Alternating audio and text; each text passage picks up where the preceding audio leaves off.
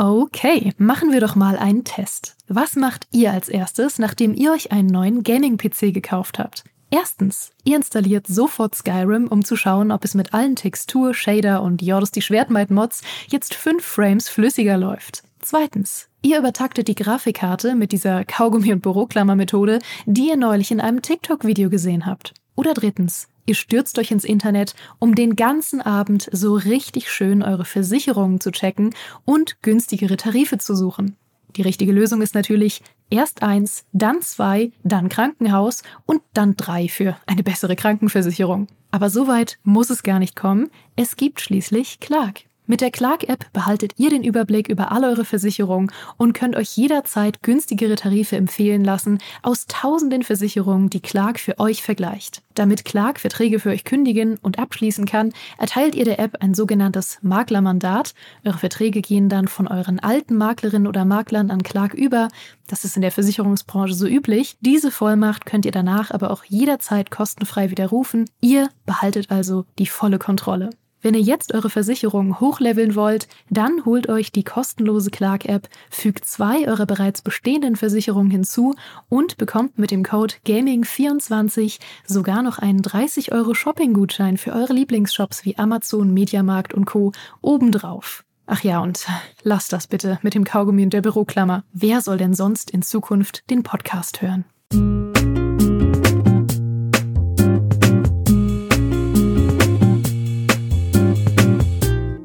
Wir stehen am heutigen Tage am Hafen. Eine Kiste voller Kartoffelschnaps in der einen, ein weißes Taschentuch in der anderen Hand. Mit Tränen in den Augen winken wir dem abfahrenden Schiff, das sich mit einem lauten Dröhnen aus seinem Schiffshorn verabschiedet. Es ist ein wunderschönes Schiff, das vielleicht schönste Schiff, auf dem wir jemals reisen durften. Es ist die SS Anno 1800. Sie geht heute auf ihre letzte große Reise, um dann für immer in einem Hafen anzulegen und sich zur Ruhe zu setzen. Dort wird sie umfunktioniert zu einem Schiffsrestaurant oder einem Hotel oder Museum, das Besuchern immer noch unendlich viel Freude bescheren wird, aber sie wird nie wieder zu neuen Abenteuern aufbrechen. Aber wohin will ich eigentlich gerade mit dieser wilden Metapher? Das kann ich euch sagen. Anno 1800 hat mit dem großen Anniversary Update seinen offiziell letzten neuen Inhalt bekommen.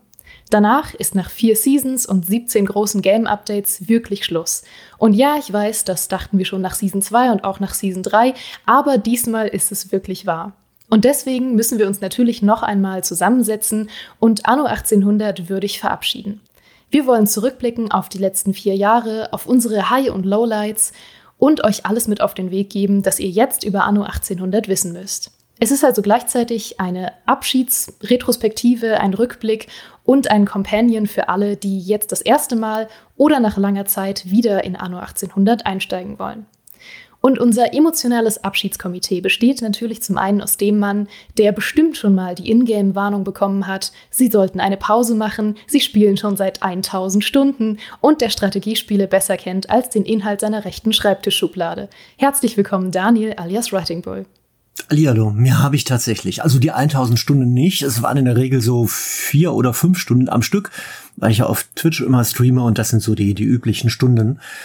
Das finde ich immer total bevormundend. Also ich, Anno 1800 ist ein schönes Spiel, aber das ist übergriffig. Ich sage es ganz offen man während des, Streams oder des öffentlichen Spiels wahrscheinlich live von Entwicklern, von Angestellten mutmaßig. Ich, wir sind im Internet, ich darf Verschwörungstheorien in die Welt setzen, von Schülerpraktikanten, die dafür bezahlt werden, am Wochenende Streamer zu schuhriegeln, live kontrolliert werde bei den Streams und dann zu den unpassenden Zeitpunkten ruft nicht eine Stimme rein, Ihre Bürger sind so zufrieden mit euch. Man feiert euch. Ihr seid die Allergrößten. Das ist die Lieblingsmeldung, die reinkommt. Und stattdessen wird man gezwungen, Kaffee zu trinken, eine Pause zu machen. Das ist übergriffig. Kleine Meldung, falls ein Entwickler zuguckt, das könnt ihr besser. Hat mir heute ein Zuschauer auf YouTube geschrieben. Das kannst du besser. Ich habe ich jetzt ploppt gerade in mir hoch. Das war auch übergriffig, aber ich will gar nicht keine Zuschauerbeschimpfung machen. Vielleicht da jemand anders, Geraldine. Mag hier, hast du vielleicht einen Kollegen, der eure Leser beschimpfen mag? Ich habe jemanden, der steht für Zuschauerbeschimpfung. Nein, natürlich nicht. Äh, ich möchte den, das zweite Mitglied aus unserem Abschiedskomitee begrüßen. Da konnten wir nämlich den Mann gewinnen, der damals eine legendäre Abschlussrede an seiner Realschule improvisiert hat, weil der eigentliche Abschlussredner einfach nicht aufgetaucht ist. Außerdem begleitet der Anno 1800 natürlich schon seit dem ersten Tag. Also bin ich mir sicher, dass er auch heute etwas Außergewöhnliches aus dem Hut zaubern wird. Herzlich willkommen, Fabiano. Ja, jetzt hat die rote Pfefferhose schon wieder geschrieben, dass ich ein Komma vergessen habe. Zuschauerbeschimpfungen aktiviert. Ich freue mich so, dass wir heute hier sind. Ähm, Daniel, du hast schon gesagt, es wird wahrscheinlich emotional. Vielleicht weinen wir alle ein bisschen. Ich bin bereit dafür. Und ich würde aber gerne, bevor wir auf diese Rückblicksreise gehen, mal das Pferd von hinten aufzäumen und mit dem Grund starten, warum wir heute hier sind, nämlich mit dem Anniversary Update. Und das große Highlight des Anniversary Updates ist ja der Kreativmodus, der endlich eingeführt wurde, nachdem ich ihn so lange gefordert habe. Was empfinden wir? Also, ich finde vor allem ähm, große Anerkennung für einen coolen Kommentar der Entwickler, als sie das eingeführt haben. Also der Kreativ, äh, ab des dieses Kreativmodus, das bedeutet eigentlich, das Spiel ist keine Herausforderung mehr. Wenn ihr wollt, dürft ihr alles bauen, was ihr könnt. Es ist fast schon eine Art Karteneditor. Man kann hingehen und ohne dass Geld eine Rolle spielt, ohne dass die virtuelle Ressource Einfluss eine Rolle spielt, die beeinflusst, ähm, ob man alle ob man, wie viele Schiffe man sich holen kann, wie viele Kanonen man bauen kann, wie viele Inseln man bauen kann. Man kann einfach alles bauen, wie man will. Gebäude nicht, müssen nicht an Straßen stehen. Man kann alle verrückten Dinge machen, die man will. Und das Coolste war, was ich empfinde, tiefe Anerkennung und Entschuldigung, echt auch äh, mehr als ein Schmunzeln die, die, über die Entwickler, die in ihrem Anno-Blog auf der Anno-Homepage, als sie den Kreativmodus rausgebracht haben, ich zitiere, mit erhobenem Zeigefinger dazu geschrieben haben, Bitte beachtet, Zitat, dass dies nicht die reguläre und von uns empfohlene Art ist, Anno 1800 zu spielen. Das, das fand ich so witzig, weil die sich irgendwie befürchten, dass Leute damit, wenn man in ein Spiel spielerisch rangeht und einfach macht, was man will, dass man das unter Umständen irgendwie unordentlich spielt oder auf nicht, auch nicht auf die empfohlene Art und Weise. Das finde ich immer im Zusammenhang mit einem Spiel sehr witzig. Eine solche Warnung von Entwicklerseite. Ja, das ist schon ein bisschen niedlich. Ich kann es auch ein Stück weit nachvollziehen, weil ich hatte mal ein Interview mit den Entwicklern, da habe ich extra angefragt, weil ich hatte mir immer irgendeine Form von Kreativmodus oder Schönbaumodus gewünscht. Du hast schon gesagt, es ist im Grunde eher ein Karteneditor.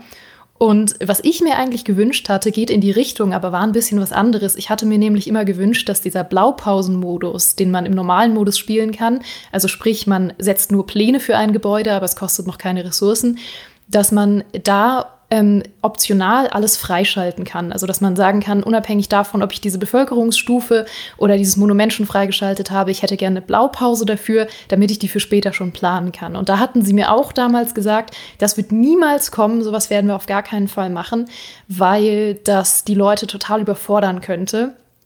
Und man so erschlagen wäre von diesem komplett ausgefüllten Katalog, dass es wahrscheinlich keinen Spaß mehr machen würde.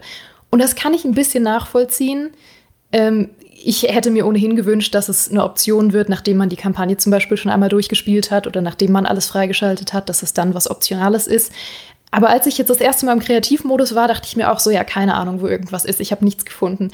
Weil man hat ja nicht nur alle Sachen freigeschaltet, die man in der jeweiligen Welt freischalten kann, sondern auch zum Beispiel Paläste ähm, auf Nbesa. Also man kann alles überall bauen und man hat sogar solche Spezialornamente, die man eigentlich nur freischalten kann. Es gibt ja zum Beispiel diese Museumsspezialornamente, die man nur freischalten kann, wenn man bestimmte Szenarien durchgespielt hat. Und die sind auch alle drin im Kreativmodus. Also es ist ein riesiger Katalog. Es ist eigentlich das Ultimative, wir haben uns, haben es euch ja gesagt dass sie halt jetzt jahrelang gesagt haben, also eigentlich braucht Anno keinen Kreativmodus. Und um Leuten wirklich mal davon zu überzeugen, dass sie Unrecht haben, ist eigentlich die beste Methode immer, es den Leuten zu geben, dass sie dann vor der Nase haben, ja shit, ich habe vielleicht, vielleicht hätte ich mir doch keinen Kreativmodus wünschen sollen, weil so spannend, wie ich mir das vorgestellt habe, ist es jetzt irgendwie gar nicht. Wobei ich, jetzt, will jetzt ja gar nicht runterspielen. Ich glaube schon, dass es Leute gibt, die Spaß damit haben. Aber es ist schon irgendwie sehr lustig, dass die Entwickler offenbar auch sehr gut wissen, was den Reiz von Anno ausmacht. Deswegen ist Anno 1800 ja auch so ein brillantes Spiel, das sich so lange gehalten hat, weil sie eben, sie wissen genau, was sie tun. Und dass sie so oft gesagt haben, so ein Kreativmodus ist für Anno vielleicht nicht immer das, was die Leute wirklich wollen und, oder die Art und Weise, wie man Anno wirklich spielen sollte. Und jetzt äh, haben sie ihn implementiert und man muss manchmal sagen, ja, ist so fünf Minuten lang spaßig, aber auch irgendwie zu viel. und das, das, jetzt haben sie die Genugtuung, die Entwickler, dass sie wissen, dass sie vielleicht doch recht hatten mit dieser Annahme. Also ich glaube, das ist nicht nur ein Kreativmodus, das ist vor allem auch ein Spiritualitätsmodus, weil wir damit alle von, mit einer Erkenntnis bereichert werden, nämlich der, die Geraldine gerade wunderbar formuliert hat. Es ist nicht immer schön, sondern kann auch sehr stressig sein, Gott zu sein. Also wirklich alle Möglichkeiten ähm, der Schöpfung zu haben, alles platzieren zu können, alles zu bauen zu können. Viele von uns träumen da vielleicht insgeheim nicht nur von einem ewigen Leben, sondern auch von Allmacht und davon, die Welt so gestalten zu können, wie man will ein Leben in eine, eine Welt voller Frieden, Freude, Eierkuchen oder ewigem Reichtum und Leben für sich selber zu basteln. Und wenn man es dann mal kann, wie bei Anno, dann fünf Minuten macht Spaß für Fabiano, zehn Minuten macht Spaß für Geraldine, danach Stress und Langeweile. ja, Anno ja. erfüllt uns auf so vielen verschiedenen Ebenen. Spirituell, kreativ, wirtschaftlich, politisch. Physisch. Dass wir ja physisch, weil wir so lange wach bleiben, unsere Augen anfangen zu drehen. Es ist eine große Herausforderung, aber eben auch sehr erfüllend. Ja, ich muss es wirklich sagen, ich freue mich, dass sie den Modus drin haben. Es war ein Highlight für mich am Ende nochmal und er hätte mir gefehlt, wenn sie ihn nicht reingemacht hätten. Aber ja, ich habe ihn halt, ich habe ihn ein paar Minuten gespielt und dachte, auch cool. Dann habe ich ewig irgendein Ornament gesucht, was ich nicht gefunden habe. Und äh, dann habe ich gedacht, ja, reicht jetzt auch wieder. Weil es ist, ähm, deswegen wollte ich auch lieber den Blaupausenmodus als diesen kompletten Kreativmodus, weil für mich entsteht ja Schönheit und schön bauen auch erst dann, wenn ich mich gewissen Gegebenheiten anpassen muss und nicht einfach alles machen kann. Weil wenn ich einfach alles machen kann, dann wozu baue ich dann noch Fabrikgebäude, wenn sie sowieso nur aus ästhetischen Gründen dastehen? Also wenn ich aber den Zwang habe, irgendwie um Fabrikgebäude herum noch ästhetisch zu bauen oder irgendwie eine Geschichte einzuflechten, dann macht es mehr Spaß. Und ähm, Gut, ich werde dem, werd auf jeden Fall noch eine Chance geben. Ich werde das noch ein paar Mal spielen. Und ich finde es schön als Planungsmodus für den Hauptmodus. Ich kann tatsächlich, ähm, habe ich große Lust, da einfach so ein paar Großprojekte mal anzulegen, kostenfrei und einfach mal zu gucken, wie es aussieht und ein bisschen hin und her zu schieben und das dann vielleicht noch mal in meinem Hauptmodus nachzubauen. Dafür ist es ganz schön. Und das ist ja jetzt auch viel leichter möglich, ne? Das Anlegen von irgendwelchen Entwürfen und das dann später irgendwohin trans zu transportieren, wir jetzt mittlerweile auch ein Stempelmodus haben. Ja, Stempelmodus. Das ist tatsächlich so schön. Also ich muss sagen, die Game-Updates haben mittlerweile so viele Sachen reingebracht, die mir so lange gefehlt haben und die wertvoller waren als so mancher Bezahl-DLC. Also dass man tatsächlich jetzt auch Multi, ähm, dass man dieses Multi-Move-Tool hat seit dem letzten oder vorletzten Update dass man tatsächlich ganze Siedlungen einfach markieren und verschieben kann, jetzt noch zusammen mit dem Stempeltool. Es ist göttlich. In, dem Stempeltool kann man sich zum Beispiel ähm, eine ganze Wohnsiedlung oder irgendwie einen, ähm, eine Produktionskette oder so einmal abspeichern und sagen, das ist hier mein Produktionsgebiet für Arbeiterkleidung oder so und das gefällt mir gut und das möchte ich gerne noch hundertmal so bauen und dann kann man sich das als Stempel abspeichern und überall auf die Welt hinsetzen und das finde ich noch eine herrliche Idee zum Abschluss. Ich finde es spannend, dass es das jetzt gibt. Es ist ein Feature, was mich persönlich aber ultra abschreckt, weil ich bin ein ein Baumensch, für den gerade der Reiz von jeder Runde daran liegt, dass ich das Gefühl habe, dass jede Stadt immer irgendwie anders ist. Und sobald ich dazu übergehe, mir bestimmte Viertel abzuspeichern oder Bau, Bau ähm, Zusammensetzungen zu speichern und dann immer wieder zu verwenden, auch in anderen Spielen, das nimmt mir sehr viel von dem Spaß, den ich eigentlich an Aufbaustrategie habe, weil ich liebe es ja gerade, jedes Mal zu wissen, okay, wie passe ich mich jetzt diesen Gegebenheiten hier an? Äh, jede Stadt, jede Insel sieht immer ein bisschen anders aus. Das ist genau das, was mir persönlich so viel Spaß macht. Deswegen, ich verstehe, dass manche diesen Stempel feiern und ich gönne euch das allen. Äh, ich persönlich brauche ihn aber nicht wirklich.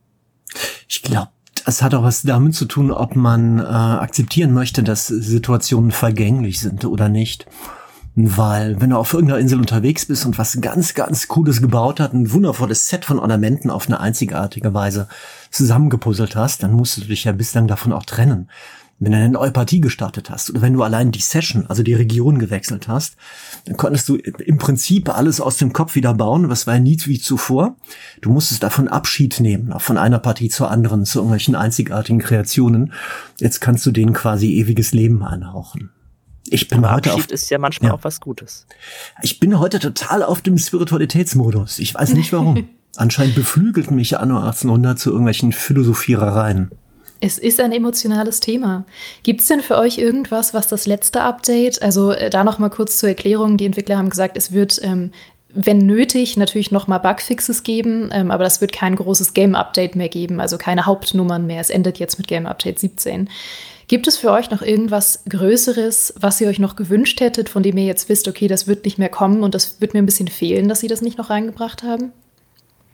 Also dein Blaupausenmodus auf jeden Fall als Option. Also mich hast du völlig überzeugt. Wäre ich Entwickler, würde ich sagen, Geraldine, du bist meine Zielgruppe, du bist meine einzige Beta-Testerin. Dein Vorschlag, deine Vorschläge werden eins zu eins umgesetzt. Dankeschön. Deswegen lade ich dich oft ein. Ja, ja. Ich weiß auch genau, wie ich erfolgreich schleimen kann. Nein, also ich, ich würde das, ich finde find das optimal. Also mich nervt das echt, mich nervt das echt, dass man, wenn man das Spiel schon zigfach gespielt hat, bei jeder neuen Session und jeder neuen Partie alles erst einmal freigeschaltet haben muss, bevor man es bauen kann. Und dann will man irgendwas planen, da muss man über den Kopf, also ich mache, ich spiele ja Anno primär äh, live halt, ne? Private eigentlich kaum, meistens mit Zuschauern und dann geht es darum, halt vorab auf einer Insel sich, zu überlegen, was bekommen wir gleich nochmal freigeschaltet in x Spielstunden, wollen wir dafür Platz freischalten, wie kann man dann, und dann werden irgendwelche Bäumchen benutzt oder andere Billigornamente oder Straßen gezogen, um irgendwie welche Blaupausen halt von, von kommenden Dingen zu, zu imitieren als, als Hilfstools. Also das hätte ich mir echt gerne gewünscht. Aber ansonsten. Also neue Features auf gar keinen Fall, Fabiane, weil ich finde, Anno 1800 ist schon an der Grenze zur Hyperkomplexität, oder?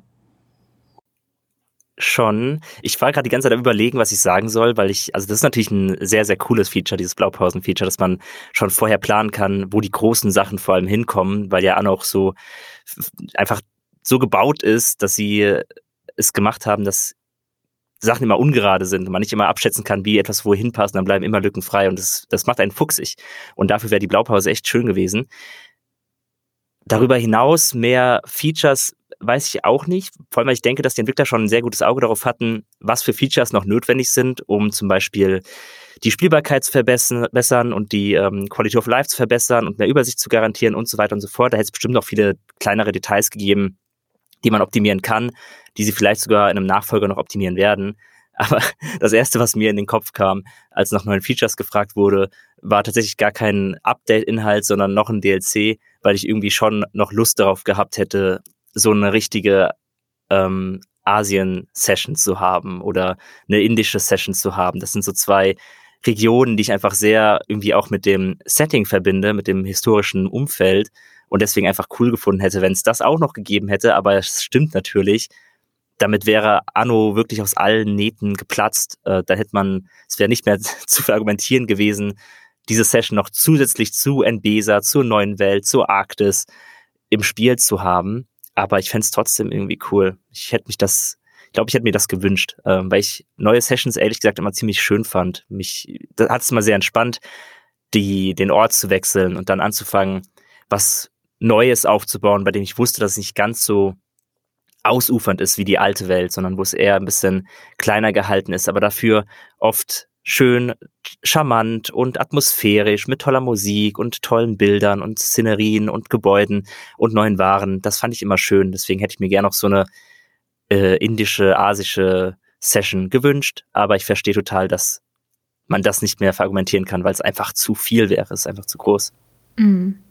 Ich sehe das auch mit gemischten Gefühlen. Ich weiß ja, was deine Einstellung dazu ist, Daniel. Wir hatten auch fast schon einen ganzen Podcast mal dazu, äh, der da lautete, Anno 1800 braucht keine fünfte Season, sondern einen neuen Teil. Und da hast du einen ganzen Podcast lang deine Wut und, und deinen Hass darüber gebündelt, wie wenig du noch diese Asienkarte haben willst. Nein, Quatsch.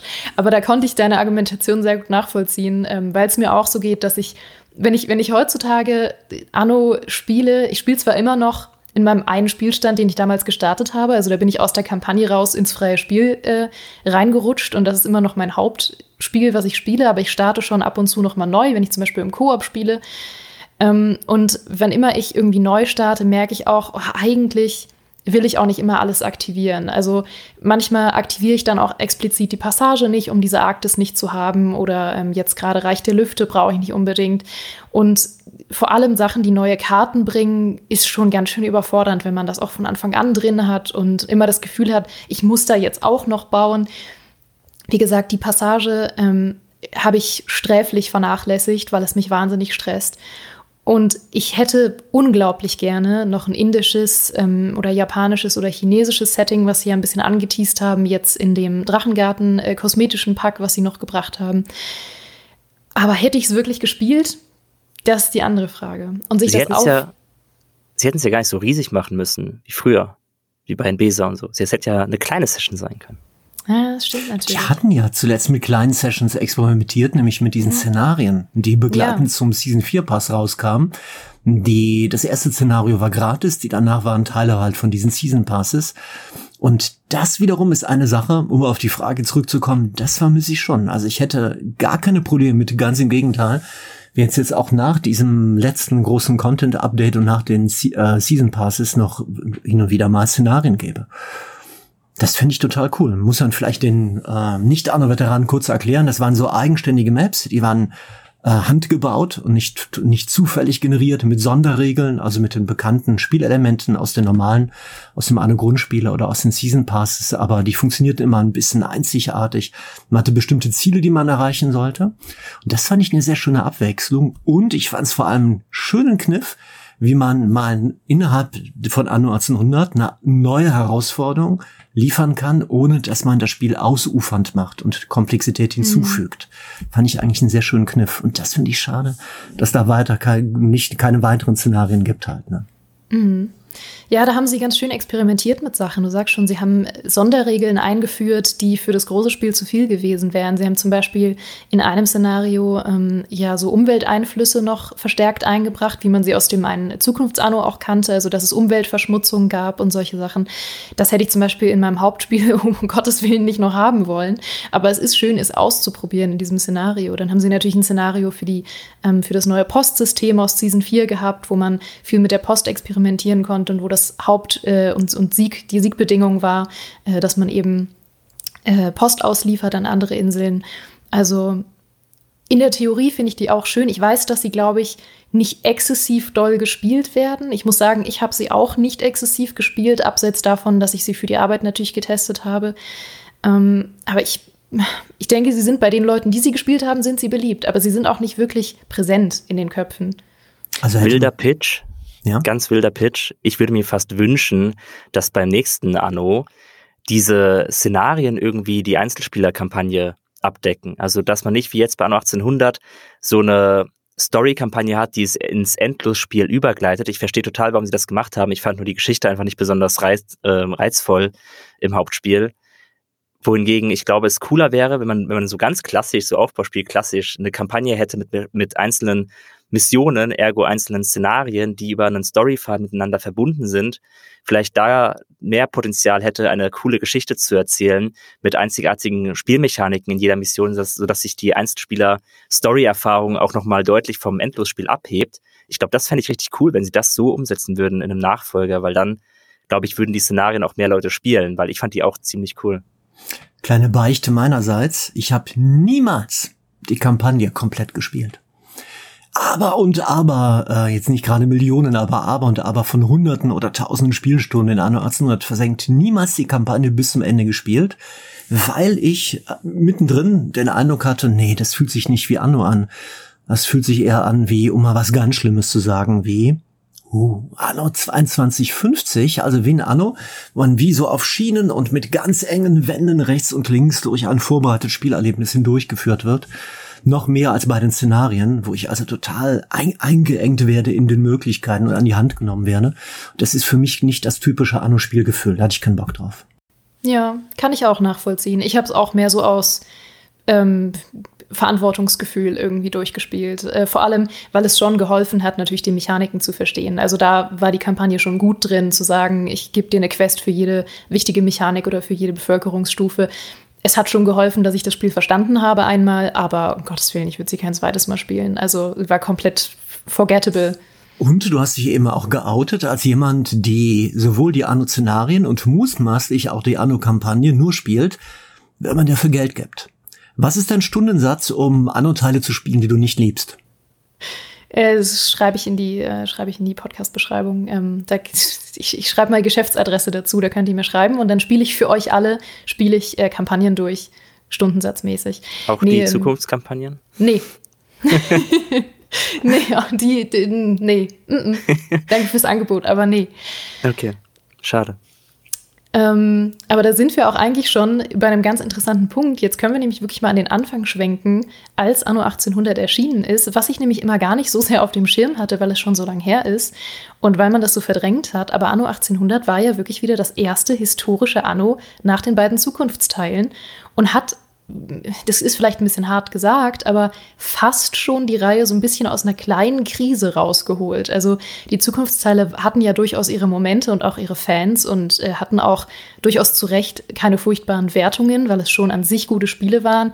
Aber sie haben sich natürlich nicht nach Anno angefühlt und äh, waren was ganz anderes, als was klassische Fans sich erhofft haben. Und da war Anno 1800, äh, weiß ich noch, unglaublich aufregend.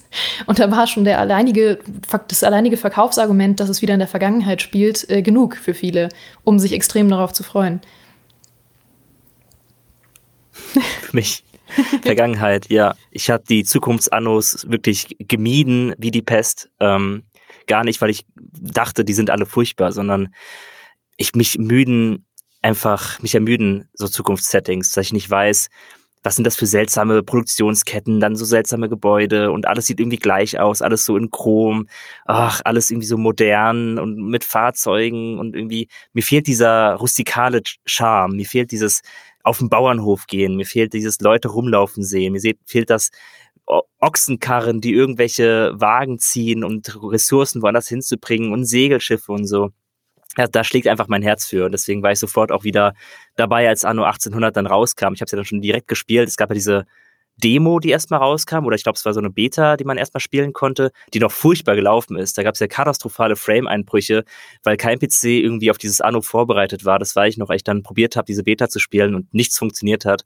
Das dann äh, zum Release ein bisschen besser war und über die Zeit äh, perfektioniert wurde. Vielleicht auch, weil die Hardware besser wurde, ich weiß es nicht. Ähm, aber ja, für mich war das auf jeden Fall so, dass Anno 1800 mich zurückgeholt hat, nachdem ich mit 1404 wirklich den Spaß meines Lebens hatte, die Zukunftsannos dann gemieden habe aus den genannten Gründen und dann gesehen habe, oh mein Gott, es ist wieder in der Vergangenheit angesiedelt. Und das ist ja das Coole bei Anno 1800. Es ist ja nicht nur in einer Vergangenheit angesiedelt. Es, ist, es fängt ja an mit ganz klassisch, dass du kleine Bauernhöfe baust und Kartoffeln ähm, irgendwo hinsetzt, so Schnapsbrennereien, Fischereien, kleine Hütten und so. Das hat fast schon noch Mittelalter-Atmosphäre, äh, die sich dann so nach und nach wandelt zu diesem industriellen Spiel und dieser Darstellung vom, vom viktorianischen Zeitalter oder halt von der Industrialisierung. Und das fand ich halt richtig cool, dass man eben diesen Durchlauf hatte, aus, also von einer historischen Epoche quasi in die andere rübergeschwappt und dann sogar mit den DLCs über das 19. Jahrhundert hinaus ähm, bis ins 20. Jahrhundert rein, fand ich richtig cool. Mhm. Das ist auch tatsächlich immer mein Lieblingsverkaufsargument, jetzt wo die vier Seasons durch sind. Und mein äh, liebster Tipp, den ich auch immer an alle gebe, dass man wirklich den meisten Spaß hat, wenn man die Seasons nicht alle auf einmal spielt, sondern sich Zeit damit lässt. Also ich hatte den meisten Spaß damit, dass ich mit jeder Season ja Pi mal Daumen ein Jahr Zeit hatte, um sie zu spielen, bis die nächste wieder kam.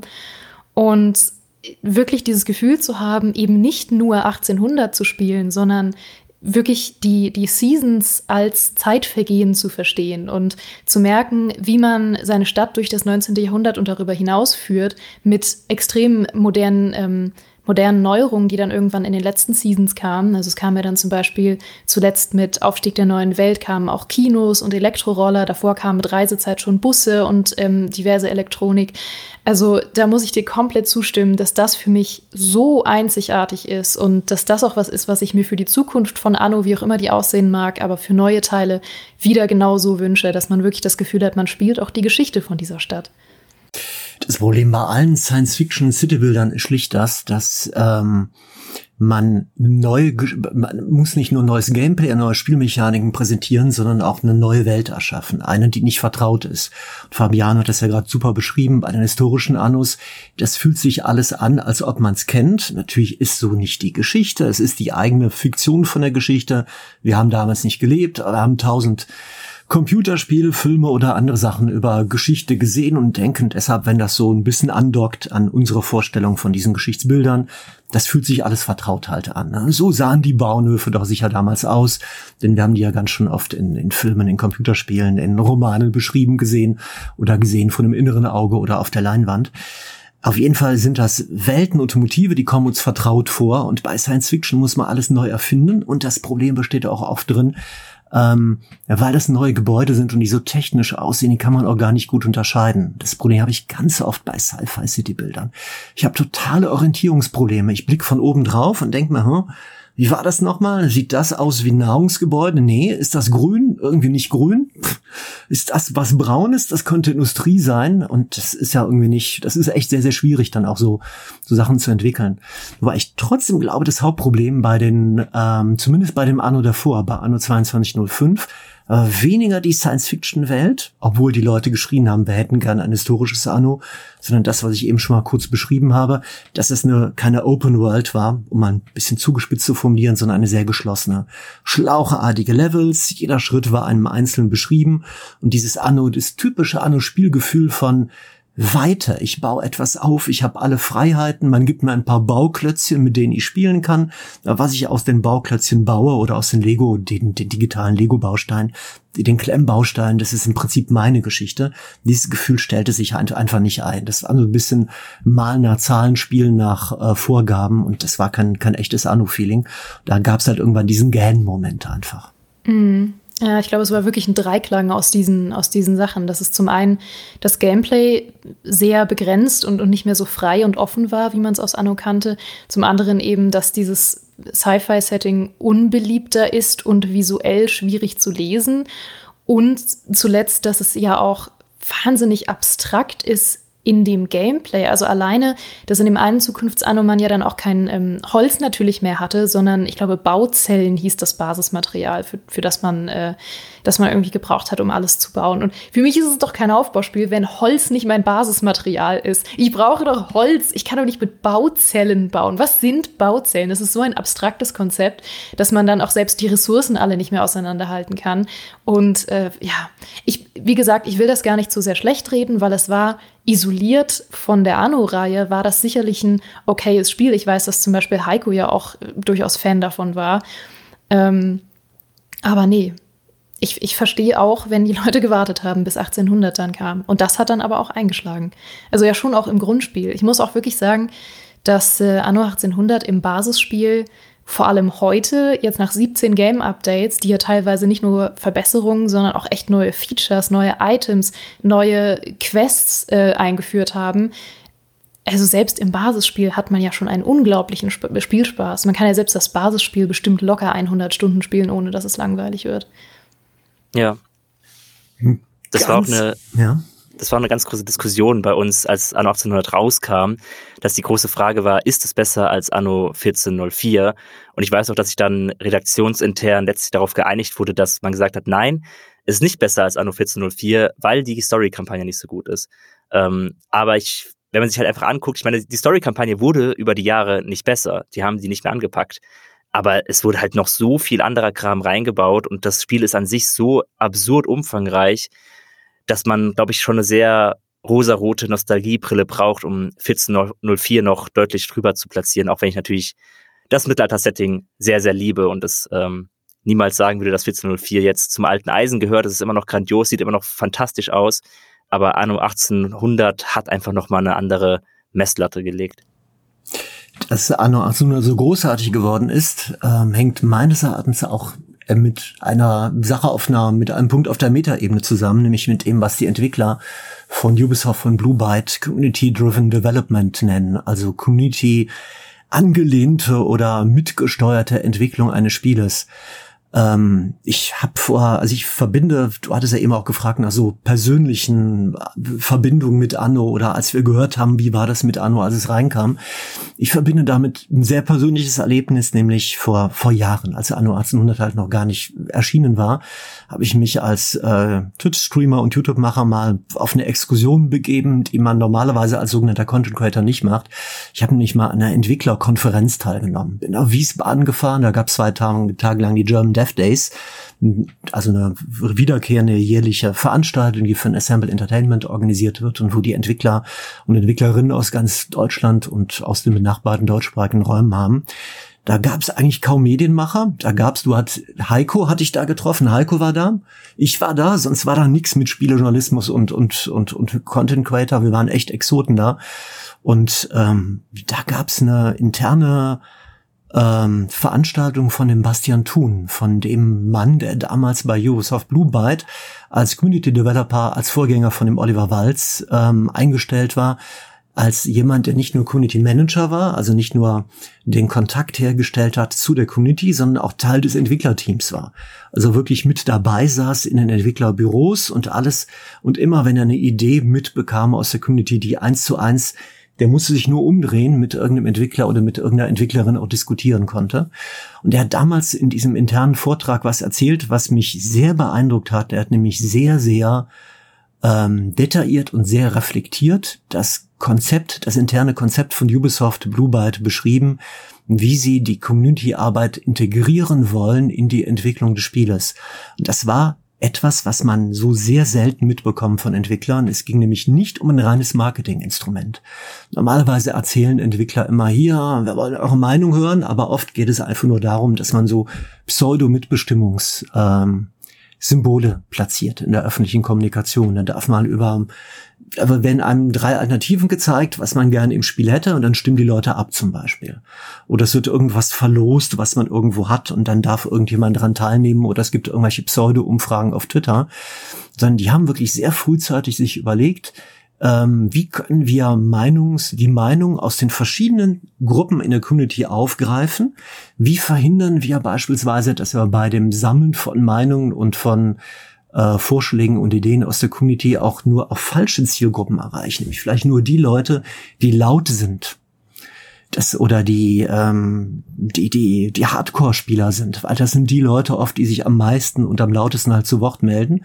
Wie decken wir alle Zielgruppen ab? Wie erreichen wir auch Leute, die unsere Käufer sind, eure unsere häufigen Spieler sind, Gelegenheitsspieler, äh, Gelegenheitsspielerinnen? Wie kriegen wir auch deren Meinung integriert? Und die hatten so ganz durchdachte wohl konzipierte Verfahren und Abläufe und Prozesse und hatten sich tausend Gedanken darüber gemacht, wie die an die Meinung, durch welche Mittel an die Meinung ihrer Leute rankommen. Und das hat mich damals sehr beeindruckt, dass die wirklich das sehr ähm, systematisch angegangen sind. Und umso mehr war ich schockierter dann, als jetzt die Siedler rauskamen von Ubisoft, wo die genau diesen Punkt total absolut in Sand gesetzt haben. Die hatten im Haus selber, intern bei Ubisoft, ein Entwicklerstudio, nämlich Blue Byte, ein internes Entwicklerstudio, was Deluxe und zuckermäßig das eins zu eins umgesetzt hatte, wie man Spieler und Spielerinnen Meinungen integriert und in die Hand nimmt. Und hatten genau das Gegenteil gemacht bei Die Siedler, hatten nämlich die ganze Zeit geschwiegen, hatten zugelassen, dass Leute durch mangelnde äh, Kommunikation sich Blütenträume in den Kopf gesetzt hatten. Also jeder konnte im Prinzip sich ausmalen, wie einfach weil nichts kommuniziert worden ist lange Zeit, wird es eventuell einen Siedler geben, so wie ich persönlich mir das vorstelle. Und jeder durfte sich das erträumen, weil nur Leerstellen kommuniziert worden sind. Es wurde ein Hype befeuert und die Leute durften sich ausmalen, es könnte mein die Siedler sein. Also alles falsch gemacht, was vorher bei der Kommunikation mit der Community bei Anno 1800 richtig lief und was meiner Meinung nach maßgeblich auch dazu äh, beigetragen hat, jetzt diese vollkommen verkorkste Kommunikation mit der Community, die bei die Siedler dazu geführt hat, dass es einfach ein Marketingflop auch ist. Nicht nur, dass es spielerisch ein mäßiges Spiel ist, was dabei rausgekommen ist, sondern es ist auch in erster Linie, finde ich, ein Marketingflop, weil man einfach das, was man hervorragend kommuniziert und ähm, konstruiert hatte, bei Anno 1800 bei die Siedler jetzt in Sand gesetzt hat. Diese Konzepte, wie man kommunizieren kann. Ja, da sind wir jetzt, äh, da verfallen wir jetzt in e-, emotionales Schweigen. Ich weiß, wie, ich weiß, wie, wie wütend dich das Thema Siedler immer noch macht. Äh, da haben wir auch schon in unserem, waren Aufbauspiele früher besser Talk äh, ausführlich drüber gesprochen. Ähm, diese Community-Arbeit bei Anno Ist aber auch wirklich was, was man an jeder Ecke merkt. Also auch heute noch. Ähm, man sieht ja alleine, wenn die Entwickler und Entwicklerinnen in ihrem Dev-Blog irgendwie den neuen Patch teilen, dann gibt's äh, unten immer Kommentare, die dann intern irgendwie von diesem Dev-Blog stammen, wo dann Fans einfach sagen, hey, ich habe immer noch diesen Bug, was ist denn eigentlich damit? Und ich, ich lese die natürlich immer, äh, weil mir das auch, ähm, weil ich auch selber gern irgendwie gucken will, sind das Bugs, die ich auch schon hatte oder sind das irgendwie Bugs, die du bestimmte Leute haben? Und deswegen merke ich mir dann oft, wenn Leute sagen, ich habe diesen und diesen Bug und sehe dann immer direkt im nächsten Patch, ah, der Bug wurde jetzt auch gefixt. Also die Entwickler lesen das, die, denen ist das total wichtig, was die Leute sagen. Ähm, die hören auf äh, ganz abstrakte Wünsche, sei es zum Beispiel ein Kreativmodus, den sie uns dann am Ende nur geben, um sagen zu können, guckt, macht nur zehn Minuten lang Spaß. Oder seien es eben wirklich äh, Fehler, die irgendwie vereinzelt Leute haben, die sie sich dann sofort anschauen und äh, die sofort repariert werden, bis hin zu eben ähm, diesen klassischen Wahlen von kosmetischen DLCs, die sie natürlich haben, dass sie sagen, äh, wir haben irgendwie verschiedene Themen im Kopf, was davon findet ihr cool? Ähm, und dann kann ja tatsächlich die Community über den nächsten DLC abstimmen. Das haben sie ja auch über Jahre lang gemacht. Ja, wie gut sie halt auch einfach eben Input der Community berücksichtigt haben aber gleichzeitig man durchweg das Gefühl hat, dass das ein Spiel ist, der dem eine kreative Vision auch des Entwicklerteams stand, dass man halt merkt, okay, die hatten schon eine Vorstellung davon, was sie machen wollen, äh, was für DLCs sie umsetzen wollen, welche Geschichten sie erzählen wollen, was ihre Inspirationen sind und haben sich dann auch nicht in einem Ausmaß da reinpfuschen lassen, dass dieses Konzept irgendwann verwässert wird, weil wenn alle was mit zu beizutragen haben, was zu sagen haben. Irgendwann geht einfach die kreative Vision verloren. Das ist ihm ihnen so perfekt gelungen, einfach das beides miteinander zu verheiraten. Auf der einen Seite die, die Meinung der Community zu wertschätzen, das Feedback zu berücksichtigen und auf der anderen Seite die eigene kreative Arbeit davon nicht einschränken zu lassen. Das ist, glaube ich, ganz, ganz selten äh, in der Spielentwicklung, dass man es so perfekt umsetzt wie jetzt. Auch Company of Heroes 3 zuletzt hat es ja auch äh, so gemacht, dass sie sehr, sehr eng mit der Community zusammen, zusammengearbeitet haben. Aber wahrscheinlich, also es ist auch ein sehr gutes Spiel. Ähm, aber ich glaube, da gibt es mehr Streitpunkte am Ende innerhalb der Community, wo dann doch nicht jeder zufrieden ist oder es andere Dinge gibt, die Leute sich anders gewünscht hätten. Und da sieht man dann halt auch wieder, wie gut Anno das gemacht hat, dass da wirklich sie Vorreiter waren, in dieser Art und Weise ein Spiel zu entwickeln. Da muss man auch mal anerkennen, in dem Zusammenhang, ich, ich kann ja nur, nur, nur zustimmen, die Courage, die Anno, die die Anno-Entwickler hatten, als sie frühzeitig gesagt haben, wir bringen keine weitere Session raus, keine weitere Region, weil auch wenn, auch wenn Fabian oder eben, du hast ja eben sehr, hättest ja sehr eine andere Session gewünscht, aber ich bekomme es halt ganz oft mit. Bei mir in den Streams sind auch viele Leute, die, die reinkommen, wenn es mal eine Anno Free Week gibt oder eine andere Gelegenheit gibt es, dass Einsteiger dazukommen, die kommen mit Basisfragen rein. Ein paar hatte Geraldine eben schon angesprochen braucht man die DLCs zum Start? Soll man lieber mit dem Grundspiel spielen, wenn ich mir Season Passes kaufe? Welcher ist klug, welcher nicht? Da reden wir wahrscheinlich auch noch gleich drüber und geben ein bisschen Lebenshilfe für die Einsteiger und Einsteigerinnen. Aber ähm, eins haben die frühzeitig gesagt, nämlich sehr früh, die haben gesagt, Session 3 Ende, es kommt eine Season 4, ein Season 4 Pass kommt raus, aber keine, keine weitere Region kommt raus. Es wäre ein Klacks gewesen, das zu machen. Das hätte sich blendend verkauft. Die Leute hätten den Season 4 Pass mehr aus den Händen gerissen als vorher die haben halt es ähm, da widerstanden, solchen kommerziellen Erwägungen, haben stattdessen gesagt, nein, wir sehen da zu große Probleme, es wird zu komplex, es wird beliebig, es wird Probleme geben, verzichten auf diesen riesen Marketing-Erfolg und darauf von allen Seiten gelobt und Schulter geklopft zu werden und machen stattdessen nur so kleinere DLCs in Season 4 Pass rein. Das war nicht der leichteste Weg, ich finde aber, das war der klügste, den die äh, gehen konnten.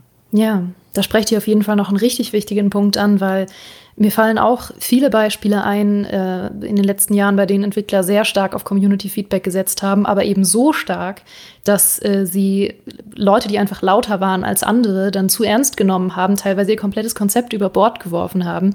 Was dafür ein Beispiel ist, was natürlich aus einer völlig anderen Sparte kommt, aber was ich eben auch sehr nah mit begleitet habe über die Jahre, ist New World, das MMO von, von Amazon da hat man leider gesehen, in welche Richtung das gehen kann, weil die hatten am Anfang einen ganz einzigartigen oder zumindest außergewöhnlichen MMO-Fokus, weil sie sehr stark auf Survival und PvP gegangen sind und dann gab es irgendwie erste Testspieler und Spielerinnen, die gesagt haben, nö, das gefällt uns nicht, wir hätten gern mehr PvE.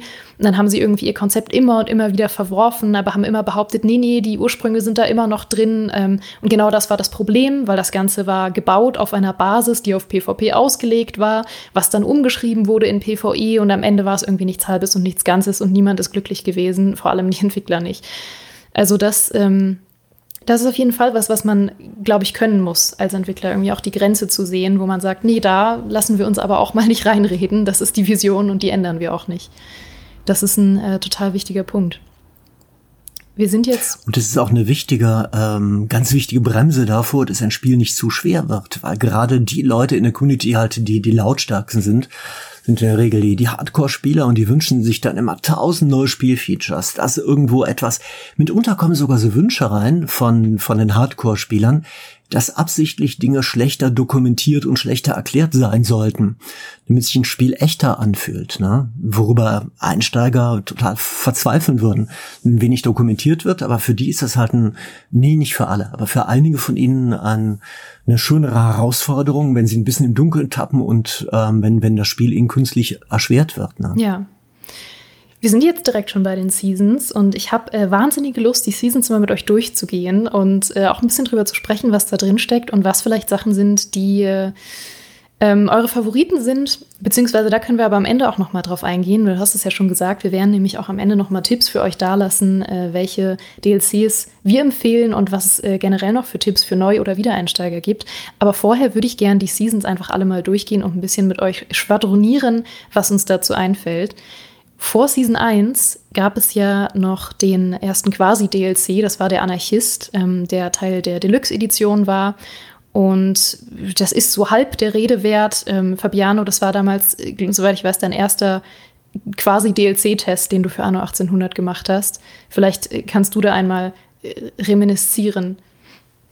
Ja, es war halt eine, eine lustige kleine Erweiterung wirklich ein winziges Ding, wo man sagt, das kann man haben, wenn man die Deluxe Edition sowieso kaufen möchte, ist es eine coole Ergänzung, aber nichts, für, wo ich sagen würde, da muss man unbedingt viel Geld ausgeben. Weil der Anarchist hat ja im Grunde nur einen neuen NPC eingeführt, einen äh, Charakter, der sehr, sehr aufständig war, der sehr, ähm, ja, sich von den anderen Charakteren abgehoben hat und der auch ein paar neue Ornamente mit eingebracht hat, die, die darauf basierten, so ein Flair von, von ja, fast schon autoritären ähm, äh, Maßnahmen durchzuführen. Also, dass man da so diese Lautsprecher hatte, die dann irgendwie Propaganda verbreitet haben oder diese riesigen Banner, auf denen irgendwelche Arbeiterbewegungen stattgefunden haben. Das war halt eine interessante, eine interessante Figur, die auf eine bestimmte Art und Weise ihre Insel bebaut hat und die auch immer wieder so Durchsagen äh, gesendet hat. Man konnte diese Türme auch selber bauen, die waren dann, glaube ich, stumm. Äh, während beim Anarchisten selber auf der Insel diese Türme immer irgendwelche pauschalen Durchsagen über die ganze Insel gesandt haben. Äh, das ist eine nette Spielerei gewesen. Ich persönlich habe diesen Anarchisten auch nur einmal in meinem Spiel gehabt und fand ihn halt nur, um ihn auszuprobieren. Äh, seitdem umgehe ich ihn ein bisschen, weil er manchmal auch etwas nerven kann. Aber er ist halt da. Ähm, er ist ein, eine, eine kuriose Figur, und ich glaube, der, dieser DLC war auf jeden Fall als Teil der Deluxe Edition schon ganz gut aufgehoben, weil man dann halt das Gefühl hat, okay, das ist ein bisschen was mehr, aber nichts, das man unbedingt in seinem Spiel braucht. Aber ich mag seine Ornamente. Ich liebe cool. den Turm. Und, und das Banner. Das, das fühle ich ein bisschen. Aber ansonsten stimme ich dir zu. Ja, dann kam äh, relativ schnell Season 1 und äh, Season 1 bestand aus gesunkene Schätze, aus Die Passage und aus Botanica.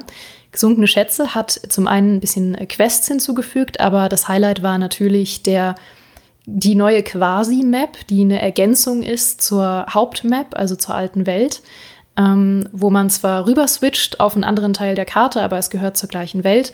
Und der beinhaltet eben die neue Rieseninsel Crown Falls und äh, ist im Grunde absolutes Muss eigentlich, wenn man irgendwie viel bauen möchte, weil auf der normalen Hauptinsel, die einem plötzlich sehr, sehr klein vorkommt, nach ein paar Stunden, geht einem sehr schnell der Platz aus. Und diese Rieseninsel ist im Grunde das Highlight und das Verkaufsargument von gesunkene Schätze. Die Passage hat dann eben das erste Mal eine neue Welt, also eine neue Karte hinzugefügt, und zwar die Arktis mit äh, ganz eigenen Quests. Also da fühlte sich Anno plötzlich wie so ein Survival-Aufbauspiel an. Das war ganz einzigartig. Botanica sollte eigentlich der erste Schönbau-DLC werden. Naja. ich habe näher noch als mit Botanica, weil ich gerade dran denke, ein Hühnchen mit gesunkenen Schätze zu rupfen, nämlich auch ein Feature, wo ich mich jetzt, jetzt im Nachhinein ärgere, dass es wahrscheinlich niemals in Anno 1800 noch reinkommen wird. Ich finde es bis heute ein absolut lächerlich, dass ich diese riesige Insel nicht als Startinsel wählen kann. Hm. Mich macht das fuchsig. Ich hasse das. Ich will doch, ich will doch, wenn ich gesunkene Schätze habe, loslegen und meine erste Insel halt so brutal ausbauen, wie es geht. Aber gesunkene Schätze wird ja erst nach einer bestimmten Bevölkerungsstufe überhaupt erst verfügbar. Bis ich da bin, habe ich in der alten Welt schon drei, vier Inseln so ausgebaut, dass die schon sehr, sehr groß sind. Und die muss ich auch noch weiter füttern mit Kram. Ich lasse die ja nicht plötzlich verkommen, nur weil plötzlich Crown Falls da ist. Deswegen bis heute es war der erste große DLC, der rauskam und bis heute habe ich es noch nie geschafft, Crown Falls wirklich komplett auszuarbeiten, weil ich immer, wenn ich ein Spiel anfange, erstmal meine alte Hauptinsel ausbaue und dann irgendwann anfange, Crown Falls zu bearbeiten, aber dann halt nie die Energie habe, da so viel Zeit und Ressourcen reinzustecken, dass aus dieser riesigen Insel auch eine riesige Stadt wird. Und dann dümpelt die so ein bisschen vor sich hin. Ich habe eine riesige Landmasse, auf der halt ein paar Bauernhäuser stehen. Und das macht mich wahnsinnig. Ich wünschte, es gibt die Option. Ja, ich glaube, das ist auch, wir sprachen ja eben schon über das Thema Spiritualität und die großen Lehren auch für die eigene Persönlichkeitsbildung, die Anno-Entwickler eine mitgeben. Und ich glaube, Fabiane, wenn du ganz tief in dich reinhorchst, dann hörst du, wie die Entwickler die Botschaft zuraunen. Lieber Fabiane, durch die gesunkenen Schätze lehren wir dich, Reichtum macht nicht glücklich. eine riesige Insel plötzlich zu haben und alle Möglichkeiten der Welt zu haben, das macht dich nicht glücklicher. Vorher warst du glücklicher, als du das noch nicht kanntest. Den Reichtum von großen Villen und von viel, von, von riesigen Ländereien, die, die dein sein konnten. Vorher hattest du eine mittlere Welt. Du hast gedacht, die größte Insel, die du bekommen hast, das könnte auch deine Heimat sein. Und kaum wird dir die Tür geöffnet zu wahrem Deluxe-Wohlstand, verkennst du, wo du herkommst. Und du hast eben das Wort Brutalität benutzt. Es würde dich brutal wütend machen. Das ist bedenklich. Das ist ein Spiel, das Leute charakterlich echt verderben kann. Mich lädt das Spiel eher Demut. Aber ich will dich nicht mobben, aber das ist vielleicht auch eine Charakterfrage. Also ich glaube, es wäre nicht so ein großes Problem, wenn man mir die Option geben würde, es von Anfang an zu haben. Dann müsste ich mich ja gar nicht in Demut üben. Da müsste ich einfach nur sagen, ich kann jetzt hier direkt anfangen und alles so ausbauen, wie ich das möchte und wäre ganz gelassen und entspannt und komplett zen, weil ich einfach nur weiß, ich lass dir nichts verkommen. Es ist ja auch unfair gegenüber der, der alten Welt, wenn da nicht die ganze Zeit zur, zur großen Insel rüberschiele und mir denke so, ach, eigentlich würde ich da gern viel mehr bauen, aber jetzt muss ich mich hier rumplagen mit diesen kleinen Inseln. Das ist ja auch unfair. Man will ja auch allen die volle Aufmerksamkeit schenken. Und das ist, das bereue ich einfach. Ich wünschte nur, ich wünschte, es geht noch dieses Feature. Einfach auf Crown Falls starten und danach Lust und Laune diese Insel als Startinsel zu bebauen, ist mir dann auch egal, dass ich einen größeren Vorteil habe gegenüber der anderen Leute. Ist vielleicht auch eine Charakterschwäche, aber damit, damit lebe ich und dazu stehe ich. Also der, von den drei DLCs jetzt mal im Ernst, der mich am äh, meisten bewegt hat, war eigentlich die Passage. Und es ist auch einer, bei dem ich, ähm, wo der mich beeindruckt hat, viele Fragezeichen dahinter stelle, ob der wirklich so gut zur Anno 1800 passt. Also ohne jetzt den, den kommenden Anno-Einsteigern vielleicht zu viel zu spoilern, von der Story, äh, die Passage ist halt sehr storylastig und erzählt, ähm, ohne in Details reinzugehen. Ich vermeide auch das Wort Kannibalismus jetzt. Erzählt eine Geschichte, die wirklich un... Oh, jetzt habe ich es doch gesagt. Ja, da werden Menschen gegessen. Es ist wirklich, allein an dem Stichwort sieht man schon mal, die Anno 1800 Welt ist ja eigentlich normalerweise randvoll mit fröhlichen Menschen, die man in Ego-Perspektive äh, Perspektive betrachten kann und die immer gut gelaunt sind. Wenn man da, da durchläuft mit diesem Easter Egg, sieht man freundlichen Gestalten, die imaginären anderen Leuten immer zuwinken und ein breites Lächeln ins Gesicht getackert haben, die so ein Hoch und Runter springen und einem zujubeln und irgendwelche anderen Gestalten. Aber die Passage, das ist ähm, erzählt eine super düstere Geschichte und auch eine sehr grausame. Am Anfang denkt man geht da rein völlig unbedarft und denkt, das ist jetzt sicher so lustig und so ironisch und so witzig wie alle anderen Stories der anderen Kampagnen auch, aber es ist eine total herzergreifende Geschichte, die da erzählt wird. Und in die man auch wirklich reinstolpert oder jede Warnung vorneweg. Ne? Und ich kann mich noch lebhaft dran erinnern, als ich das das erste Mal gestreamt habe, wie ähm, ich habe die Geschichten, ich lese immer alles vor an, an Texten, die dann aufploppen. Ich habe die anfangs immer mit einem, mit einem Schmunzeln vorgelesen und im Laufe der Zeit wurde, wurde, wurde wurden die, die, die Zuschauerschaft und ich immer geschockter und dachten, das darf doch nicht wahr sein. Ist das hier immer noch Anno 1800? Haben uns angeschaut und waren total irritiert, weil wir sahen dann Leichen, die im ewigen Eis lagen und furchtbare Tagebucheinträge fanden wir von Leuten, die da halt auf, auf, auf, Expe äh, auf Expedition gegangen sind. Und ich finde das rückblickend als einen großen Stilbruch, dass die Entwickler das so reingebracht haben. Einerseits als mutig, dass sie das gemacht haben.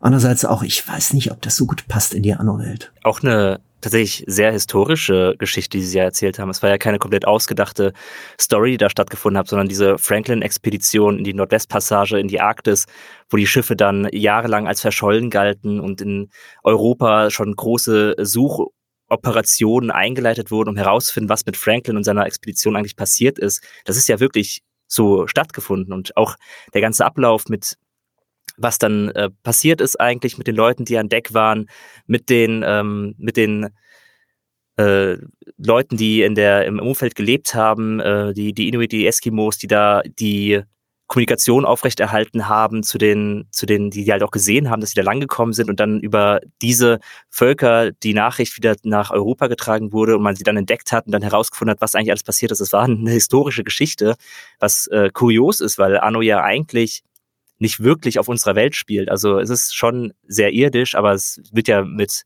alternativen Bezeichnungen auch gearbeitet, wie jetzt Kontinente heißen, um sich da nicht festnageln zu lassen, wo das eigentlich exakt ist. Und das war eine sehr historische und vielleicht auch gerade deshalb sehr, sehr düstere Geschichte, die sie da erlebt haben. Aber ich muss sagen, die Passage bis heute, die Sessions, in der ich am liebsten einfach ein wenig verweile. Ich finde die Atmosphäre in dieser Arktis mit dem Schnee und dieser melancholischen Musik. Sie mag ein bisschen weg sein von dem, wofür Anno steht, aber gerade deshalb halte ich mich da ganz gerne auf. Ich baue fast nie in der Arktis ausführlich, aber ich springe immer mal wieder hin und bleib ein bisschen da und höre mir die Musik an und genieße die Atmosphäre in dieser Session, weil ich sie einfach sehr schön finde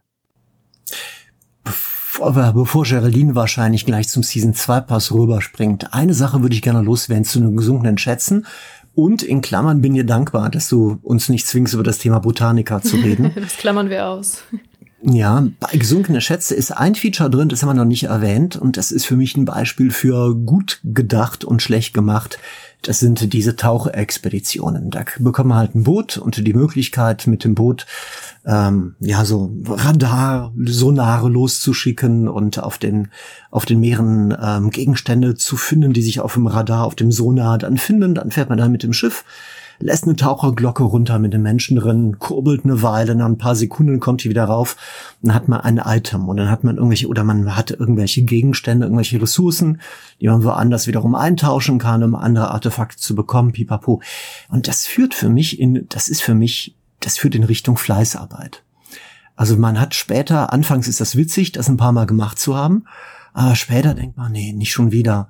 Also wenn ich jetzt fleißig bin und da immer müde durch die Gegend rumfahre mit meinem Schiffchen und dann Loot sammle und das Loot dann able ab abliefere, wie in anderen Rollenspielen auch, in Rollenspielen auch, dann bekomme ich halt Loot und das Loot belohnt mich. Und das ist für ein Strategiespiel ist mir das unterkomplex, dass man nur für den für Fleiß belohnt wird und nicht fürs Denken. Ja. Das mag ich auf Dauer nicht. Allgemein. Das passt nicht zu Ahnung. Das Itemsystem war ja etwas kurios. Schon im, im Basisspiel waren die Items so, sag ich mal, die Mechanik, die so sich am wenigsten ausgereift angefühlt hat. Und ich würde auch sagen, vielleicht noch als Schlussstrich unter Season 1, äh, es war so die Ja-Aber-Season, weil die Season an sich, würde man sagen, ja, coole Season, aber Botaniker. Und auch jeder DLC für sich genommen war nochmal so gesunkene Schätze, cool, riesige Insel, ja, aber die Tauchmission. Oder die Passage, oh ja, neue Session, Arktis, ja, aber es ist ein bisschen Kannibalismus. ja, aber Kannibalismus. Und halt die Sache noch mit den ähm, mit der Verknüpfung mit der alten Welt fand ich nicht optimal, aber der Kannibalismus war wahrscheinlich das Hauptproblem. Also es war eine gute Season, aber. Ja, Kann ich euch zustimmen. Ähm, für alle, die es wirklich gar nicht wissen, erkläre ich doch noch mal ganz kurz, was Botanica ist, damit ihr wisst, warum ihr es euch nicht kaufen müsst. Botanica war äh, eigentlich angepriesen als Schönbau-DLC, hatte aber minimal ähm, tatsächlich nur Ornamente, also im klassischen Sinne Ornamente drin. Stattdessen haben sie sich entschieden, Ornamente so als Items quasi äh, irgendwie ins Spiel zu bringen, die man auch sammeln musste. Da auch wieder Stichwort Fleißarbeit. Äh, die konnte man irgendwie zufällig durch Handel oder durch Expeditionen bekommen. Es war nahezu unmöglich, äh, irgendwie alle zu bekommen, weil es komplett random war, wann und wie und warum man sie bekommen hat. Ähm, es war komplette Fleißarbeit, das alles zu sammeln und am Ende waren es halt sehr rechteckige Ornamente, wie dann zum Beispiel irgendwie eine kleine Allee, die es im Nachhinein dann auch schöner gab als kosmetische DLCs äh, und die man dann auch teilweise nur einmal benutzen konnte, wenn man sie nur einmal hatte und dann musste man sie nochmal finden, wenn man sie nochmal benutzen wollte. Es war eine Katastrophe. Ähm, wenn man es hat, kann man es installieren für die Ornamente, aber es ist eigentlich wirklich kein besonders lohnenswerter DLC, leider, wenn der Gedanke auch schön war, weil eigentlich hat es einen botanischen Garten mit reingebracht, was äh, die Ergänzung zum Zoo und zum Museum ist, also genauso funktioniert, aber auch einfach optisch nicht allzu ansprechend war. Deswegen kann ich abschließend auch sagen, Season 1 ist eine Season, von der ich sage, wenn ihr sie noch nicht habt, äh, lohnt sich es nicht, die ganze Season zu kaufen. Äh, da würde ich behaupten, wenn ihr wollt, könnt ihr euch gesunkene Schätze kaufen, um die Rieseninsel zu haben. Die Passage lohnt sich auch, aber erst, wenn man es schon eine Weile gespielt hat. Das heißt, die Passage wäre so ein klassischer DLC, wo ich sage, wenn euch irgendwann mal langweilig ist, kauft ihr euch den noch anschließend dazu. Das heißt, die komplette Season würde sich da fast nicht lohnen. Season 2. Und wenn ich das in, in, in Klammern noch sagen darf, die Passage wurde unglücklicherweise auch im Nachhinein entwertet durch den Season 4 Pass und die Möglichkeit durch den DLC Reich der Lüfte auch da Luftschiffe zu bauen. Die gab es vorher nur durch die Passage ähm, finde ich auch rückblickend keine kluge Entscheidung, dass man frühzeitig halt mit dem DLC ein Feature exklusiv anbietet und dann Jahre später dann das noch woanders damit auch noch erlaubt und damit den ersten DLC entwertet, finde ich nicht so clever. Ja, das Aus stimmt. Ubisoft-Sicht. Das hm. stimmt, hm. das stimmt leider.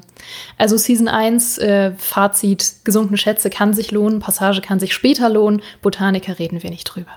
Season 2 bestand dann aus Land der Löwen, aus Reiche Ernte und aus Paläste der Macht. Land der Löwen war der DLC, der dann auch wieder eine neue Welt, also sprich eine neue Session eingeführt hat, nämlich Enbesa, also eine afrikanisch inspirierte Welt. Ähm, und sehr spannende äh, Mechaniken, die auch auf dieser Welt basieren, wenn man sie durchgespielt hat. Reiche Ernte war so ein mittelgroßer äh, DLC, der vor allem nochmal das Thema industrielle Revolution größer gemacht hat und äh, ein paar, sag ich mal, Mechaniken für Bastler reingebracht hat, nämlich mit den Futtersilos und den Traktoren, durch die man äh, die Landwirtschaft effektiver machen konnte, die aber auch eine sehr große Herausforderung waren.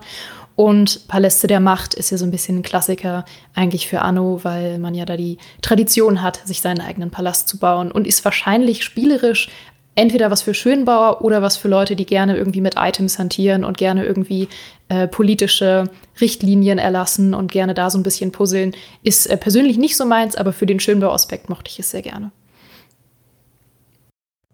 Paläste der Macht ist auch nicht meins, aus der Begründung, die du gerade gegeben hast. Kann man, also das ist keins, wenn man ähm, es fehlt nicht wirklich was zum Anno-Erlebnis, wenn man Paläste der Macht nicht besitzt das Land der Löwen ein sensationell guter und wichtiger DLC ist, wenn wir gleich wahrscheinlich feststellen, wird Fabiane wahrscheinlich im Detail ganz toll erklären.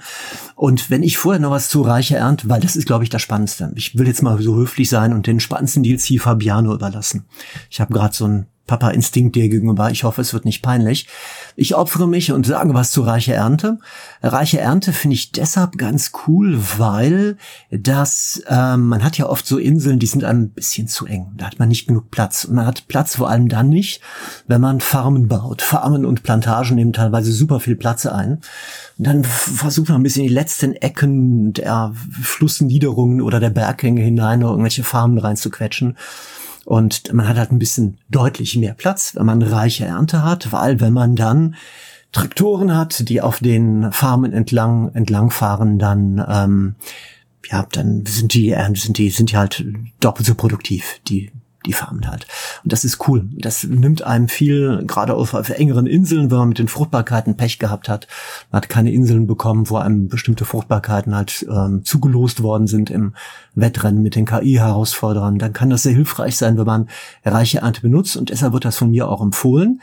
Aber ich stimme Fabiano vorausblickend in die Zukunft jetzt schon zu, wenn er sagt, äh, ja, Land der Löwen war furchtbar. nein, nein. es war ein fantastischer DLC. Es war es ist ein grandioses, äh, eine grandiose Ergänzung. Wir haben ja damals, war das der erste Test, wo wir dann geschrieben haben, ja, das ist das ganz große Finale für Anno 1800. Besser kann man dieses Spiel nicht abschließen. Ja. Und das war dann das äh, erste Mal von zwei oder von drei Mal, dass wir das gesagt haben. ähm, aber Land der Löwen war wirklich cool. Das ist halt eine, eine Afrika-Version, wo halt eine Afrika-Session eingeführt wurde, die halt eben Nbesa heißt, also hier wieder eher ein fiktives Land, ähm, in dem man dann eben äh, übersetzen kann und wo sie auch nochmal cooler als bei die Passage so Story-Aspekte drin hatten, weil die ganzen Story-Ereignisse jetzt weniger waren, wir haben hier diese eine Geschichte, die wir euch erzählen wollen, sondern es gibt so Nebenaufgaben, die man im Grunde erfüllen kann für verschiedene Charaktere, die da vorkommen.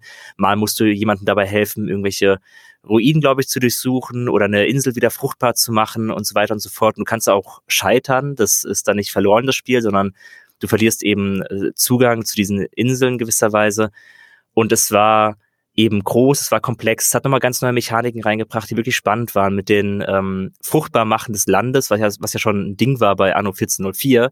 Da gab es ja den Orient, wo man noch diese, diese Wasserspender machen mussten, die so kreisrund sich ausgebreitet haben und das Land dann grün wurde. Und hier ist es ein bisschen äh, realistischer wahrscheinlich gehalten, dass man wirklich so Kanäle anlegen muss, die man dann gut so platzieren muss, dass genug Grün da ist, dass man da die Felder dann anbauen kann, um Hibiskus-Tee zu ernten, der dann rübergebracht wird in die neue Welt, äh, in die alte Welt. Das war nämlich auch so ein Ding, dass die alte Welt deutlich besser integriert war als in die Passage, weil man diese Gelehrten bauen konnte mit dieser Universität in der alten Welt und die haben dann Ressourcen aus Nbesa gebraucht und das ist ja mein, also da werde ich richtig hibbelig und begeistert, wenn ich so etwas erleben kann, wenn neue Ressourcen eingeführt werden, die ich dann wieder durch Handelsroute irgendwo hinschiffen kann und dann in der alten Welt daraus neue Sachen machen kann, das, das liebe ich einfach. Wenn neue Ressourcen da sind, neue Warenketten, neue Ergebnisse, da, da werde ich, da wirklich geht mein Herz auf, weil ich das so schön finde, einfach mir Gedanken machen zu können, dass da jetzt noch tollere äh, Elemente einfach in diesem Spiel drinstecken. Hibiskus-Tee, super. Ich will noch mehr Tee für meine Leute in der alten Welt haben und auch ähm, alle anderen möglichen Waren produzieren, damit die Leute in Nbesa auch was haben, von dem sie leben können. Und diese Städte auch auszubauen, mir das anzugucken. Ich fand Land der Löwen war richtig fantastisch. Also das äh, auch eine ganz, ganz großartige Session, in der ich nicht so viel verweile wie in die Passage, aber in der ich unheimlich gerne baue, weil es einfach so viel Spaß macht, auch dieses Anpassen an die Gegebenheiten mit dem Wasser und so weiter. Es ist schön. Ich finde Land der Löwen noch aus einem anderen Grund sehr bemerkenswert. Und zwar waren ja die Anno-Entwickler sehr, sehr lange, sind es noch bis heute in der Kritik dafür, dass manche Leute sagen, ähm, ihnen fehlen die düsteren äh, Merkmale aus dieser Epoche der Industrialisierung und der Kolonialzeit fehlen ihnen in der Anno 1800. Das heißt, es gibt äh, gäbe keine Sklaverei, es würde die Sklaverei nicht thematisiert werden, die Ausbeutung der Kolonien in Übersee durch die europäischen Großmächte würde nicht thematisiert und so weiter. Ich bin eigentlich jemand, der solche Themen immer, der solche Gespräche über Computerspiele extrem liebt und der es auch cool findet, wenn Entwickler sich über sowas Gedanken machen und solche Aspekte auch in Spiele reinbringen. Also für mich sind Spiele nicht nur, ich daddel mal und schiebe irgendwelche Waren hin und her, sondern ich mag das sehr, wenn mich Spiele auch auf diese Weise fordern als Kulturgut und mir bestimmte Themen oder Diskussionen, Probleme, geschichtliche Sachen nahebringen. nahebringen. Ähm, bei dem Thema hier fand ich, war ich allerdings immer auf der Seite der Anno-Entwickler, die frühzeitig gesagt haben, ja, wir wissen, diese Dinge sind alle nicht drin, aber unsere Anno-Welt, die wir hier kreieren, das ist gar keine historisch korrekte und wir wollen das auch gar nicht behaupten. Wir machen hier, ich überspitze das mal ein bisschen in der, in der Formulierung, wir machen eine Fiktion von einem knuddeligen, von einer knuddeligen äh, und, und kuscheligen Welt, die sich ein bisschen dieser historischen Anleihen bedient, an, das, an die Epoche der Industrialisierung. Aber wir behaupten nicht und wir wollen auch nicht den Anschein erwecken, dass wir eins zu eins irgendeine Zeit nachbauen. Also die, die, wir benutzen ein paar Momente aus der Geschichte, aber es ist nur so eine Art Folie, so ein Hintergrund, auf der wir unsere eigene knuffelige, kuschelige und witzige Welt erschaffen. Das fand ich auch immer okay. Aber bei Land der Löwen haben sie es dann doch gemacht. Sie haben es doch gemacht und haben in der ganzen Geschichte, die dort erzählt wird, sich sehr intensiv beschäftigt mit der europäischen Kolonialzeit und mit den ähm, großen Reichen, die es ja gegeben hat, bevor die europäischen Kolonialmächte nach Afrika hingegangen sind. Da gab es große Reiche, die sind untergegangen, die sind zerstört worden durch den Kolonialismus und die haben eine sehr kluge und für mich sehr überzeugende Möglichkeit gefunden, wie sie diese Dinge jetzt doch aufgegriffen, wie sie die eingeführt haben in 1900, ohne ähm, dafür zu sorgen, dass plötzlich doch Sklaverei in allen grausamen Auswirkungen eins zu eins als Blutbad und als Gewaltexzess zelebriert worden wäre. Die haben nämlich eine Welt geschaffen, die Enbesa-Welt, die Fabiano eben erschaffen hat und einen Kaiser, den Kaiser Ketema, den es dort gab. Da haben so ein bisschen ähnlich wie bei, wie im Marvel-Universum mit der, mit der Welt von Wakanda. Da ist das ja eine, eine afrikanische, afrikanische Supermacht, die in den Marvel-Comics erzählt wird, die in der Jetztzeit existiert, eine fiktive Welt und die technologisch und zumindest gleich ebenbürtig, wenn nicht gar fortschrittlich ist. Und so ähnlich erfinden die dann ein Reich Enbesa mit ihrem Kaiser Ketema, auf die die europäischen Kolonialmächte dann halt stoßen. Und das ist eine Welt, der wir auf Augenhöhe begegnen. Das ist eine kulturell, wirtschaftlich weit vorangeschrittene Welt mit einem riesigen Kulturschatz, mit einer riesigen, mit einem riesigen Legendenschatz. Wir und im Rahmen der Story wird, wird uns die, die Sprache von ähm, Ketema und von dieser Enbesa-Welt auch ähm, nahegelegt. Wir können im Rahmen von so Story-Quests finden wir Wörterbücher und werden in diese Welt in erschöpfenden Details eingeführt. Und es wird, es ist sonnenklar, wir begegnen dieser Welt auf Augenhöhe und voller Respekt und als, und als Ebenbürtige. Und das war für mich ein toller Kniff. Ein toller Kniff, dass man ähm, sich der Kritik stellt, dass man diese Welt einführt, dass man sich dem Thema Kolonialismus halt äh, widmet, aber dass es auf eine Weise integriert, ohne ohne dass man die ganze Zeit in irgendwelchen Grausamkeiten badet. Und das haben die toll gemacht. Und das zieht letztlich für mich mittlerweile vielen der Kritikern auf eine sehr clevere Weise den Zahn, weil, weil das das Signal gibt, wir haben euch zugehört, wir setzen es um, aber wir setzen uns auf das Thema auf unsere Weise um. Und das finde ich dann viel origineller, als wenn sie jetzt plötzlich, als wenn wir jetzt irgendeine Sklavenbefreiungsmission plötzlich gehabt hätten man hat es ja zumindest auch gehabt, dass äh, es die Situation gab, dass du plötzlich aufgrund deiner Zusammenarbeit mit dem ähm, Kaiser Kitema ein bisschen mit Charakteren aneinander geraten bist, die vorher etwa deine Verbündeten waren. Ich glaube, es gab ja eine Situation mit dem Archibald Blake, der ja ein Berater ist von der Königin und der eigentlich bis zu diesem Punkt immer eher so ein Verbündeter war von dir, der auch gut mit dir gehandelt hat, der immer umgänglich war, der eben auch dann manchmal ähm, das Wort der Königin überbracht hat und der in diesem DLC aber ein bisschen eine antagonistische Figur ist. Ich weiß gar nicht mehr genau, was sein Ziel ist, aber er gerät ein bisschen mit dem Kaiser Ketema aneinander und man kann sich dann entscheiden, sich auf die Seite vom Ketema zu schlagen und den Archibald Blake im Prinzip aus äh, Enbesa zu vertreiben. Und das fand ich auch ganz cool, dass da so ein bisschen auch die Fronten neu gesetzt wurden. Ja, das ist auch, ähm, was ihr ansprecht, ist auch ein Punkt, den ich in Season 4 auch gerne nochmal aufgreifen würde in Bezug auf die neue Welt. Ähm, was ich aber zu Season 2 auf jeden Fall auch noch sagen kann, rein mechanisch, äh, was ich da an den äh, an der neuen Bevölkerungsstufe von den Gelehrten auch noch sehr, sehr schätze, was sehr einzigartig war, ist, dass man tatsächlich, wenn man sie freischaltet, ja noch eine zusätzliche Belohnung bekommt und nicht nur die intrinsische Motivation hat, sie freizuschalten, sondern wenn man die Gelehrten hat, dann bekommt man sehr, sehr viele ähm, angenehme Erleichterungen oder Möglichkeiten in der alten Welt oder noch an anderen Orten ähm, Sachen zu machen, die vorher unmöglich schienen. Also mein großer Favorit ist zum Beispiel, wenn man die Gelehrten freigeschaltet hat, hat man die Möglichkeit, Erzvorkommen zu verschieben, was äh, mich unglaublich belastet hat, wenn ich Erzvorkommen nicht verschieben konnte. Und das ist so eine herrliche Zusatzmotivation, natürlich allein zu der tollen Story, die man spielen kann und äh, dazu, dass die ähm, neuen Ressourcen super spannend sind und dazu, dass die neue Bevölkerungsstufe super cool ist und man ohnehin schon die intrinsische Motivation hat, sie freizuschalten und dann am Ende noch diese kleine Belohnung bekommt von, hey, das war echt eine starke Herausforderung, die hast du gemeistert. Zur Belohnung ähm, können die Gelehrten eben auch noch plötzlich Sachen verändern, die vorher nicht möglich waren und äh, bringen nochmal ein paar neue kleine Mechaniken für deinen vorherigen Spielstand auch nochmal. Und das haben sie danach dann leider nicht mehr gemacht. Als sie in Season 4 nochmal eine neue Bevölkerungsstufe eingeführt haben, ähm, gab es diese Form der Belohnung leider nicht mehr. Das hätte ich mir gewünscht. Ähm, aber ich fand es schön, dass sie es in Season 2 hatten. Und damit können wir auch weiter segeln zu Season 3, würde ich behaupten. Season 3 war dann noch mal ein bisschen bisschen außergewöhnlich im Vergleich zu den vorherigen, weil das bestand aus Speicherstadt, aus Dächer der Stadt und aus Reisezeit. Und es hat weder eine neue Session slash neue Welt hinzugefügt, noch im eigentlichen Sinne eine neue Bevölkerungsstufe. Es hat eine quasi Bevölkerungsstufe hinzugefügt mit den Touristen, weil das war ja so ein bisschen das äh, Hauptthema von Season 3 war ja so ein bisschen Tourismus und ähm, Modernisierung der Stadt auch. Und das Hauptthema war eben die alte Welt nochmal um neue Herausforderungen, um neue Mechaniken, um neue Ressourcen, um alles, was man sich nur vorstellen und wünschen kann, zu ergänzen. Also wem vorher in der alten Welt einfach zu wenig los war, der hat mit Season 3 nochmal super viel bekommen. Und einerseits könnte man sagen, Season 3 wirkt weniger spannend oder kleiner, dadurch, dass sie keine neue Session oder keine neue Bevölkerungsstufe hatten. Aber für mich ist Season 3 fast eine der, der Highlight-Seasons. Also Dächer der Stadt ist, glaube ich, mit ganz weit oben bei den komplexesten DLCs, die es für Anno 1800 gibt, äh, weil es die Wolkenkratzer eingeführt hat, die eine unglaublich komplexe Mechanik sind. Ähm, Speicherstadt ist so ein bisschen für mich hinten runtergefallen. Speicherstadt ist vor allem visuell ganz interessant, weil man eben den Hafen schöner gestalten kann mit diesen Speicherstadt-Elementen.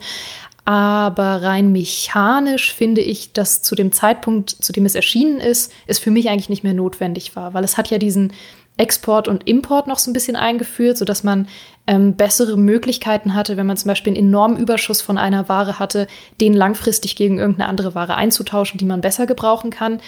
Wenn man es aber von Anfang an gespielt hat, ähm, hat man das nicht mehr gebraucht, weil dann war man ja schon ganz gut eingestellt mit seinen Waren. Mm, das war so ein bisschen mein Gedanke zu, zu Speicherstadt.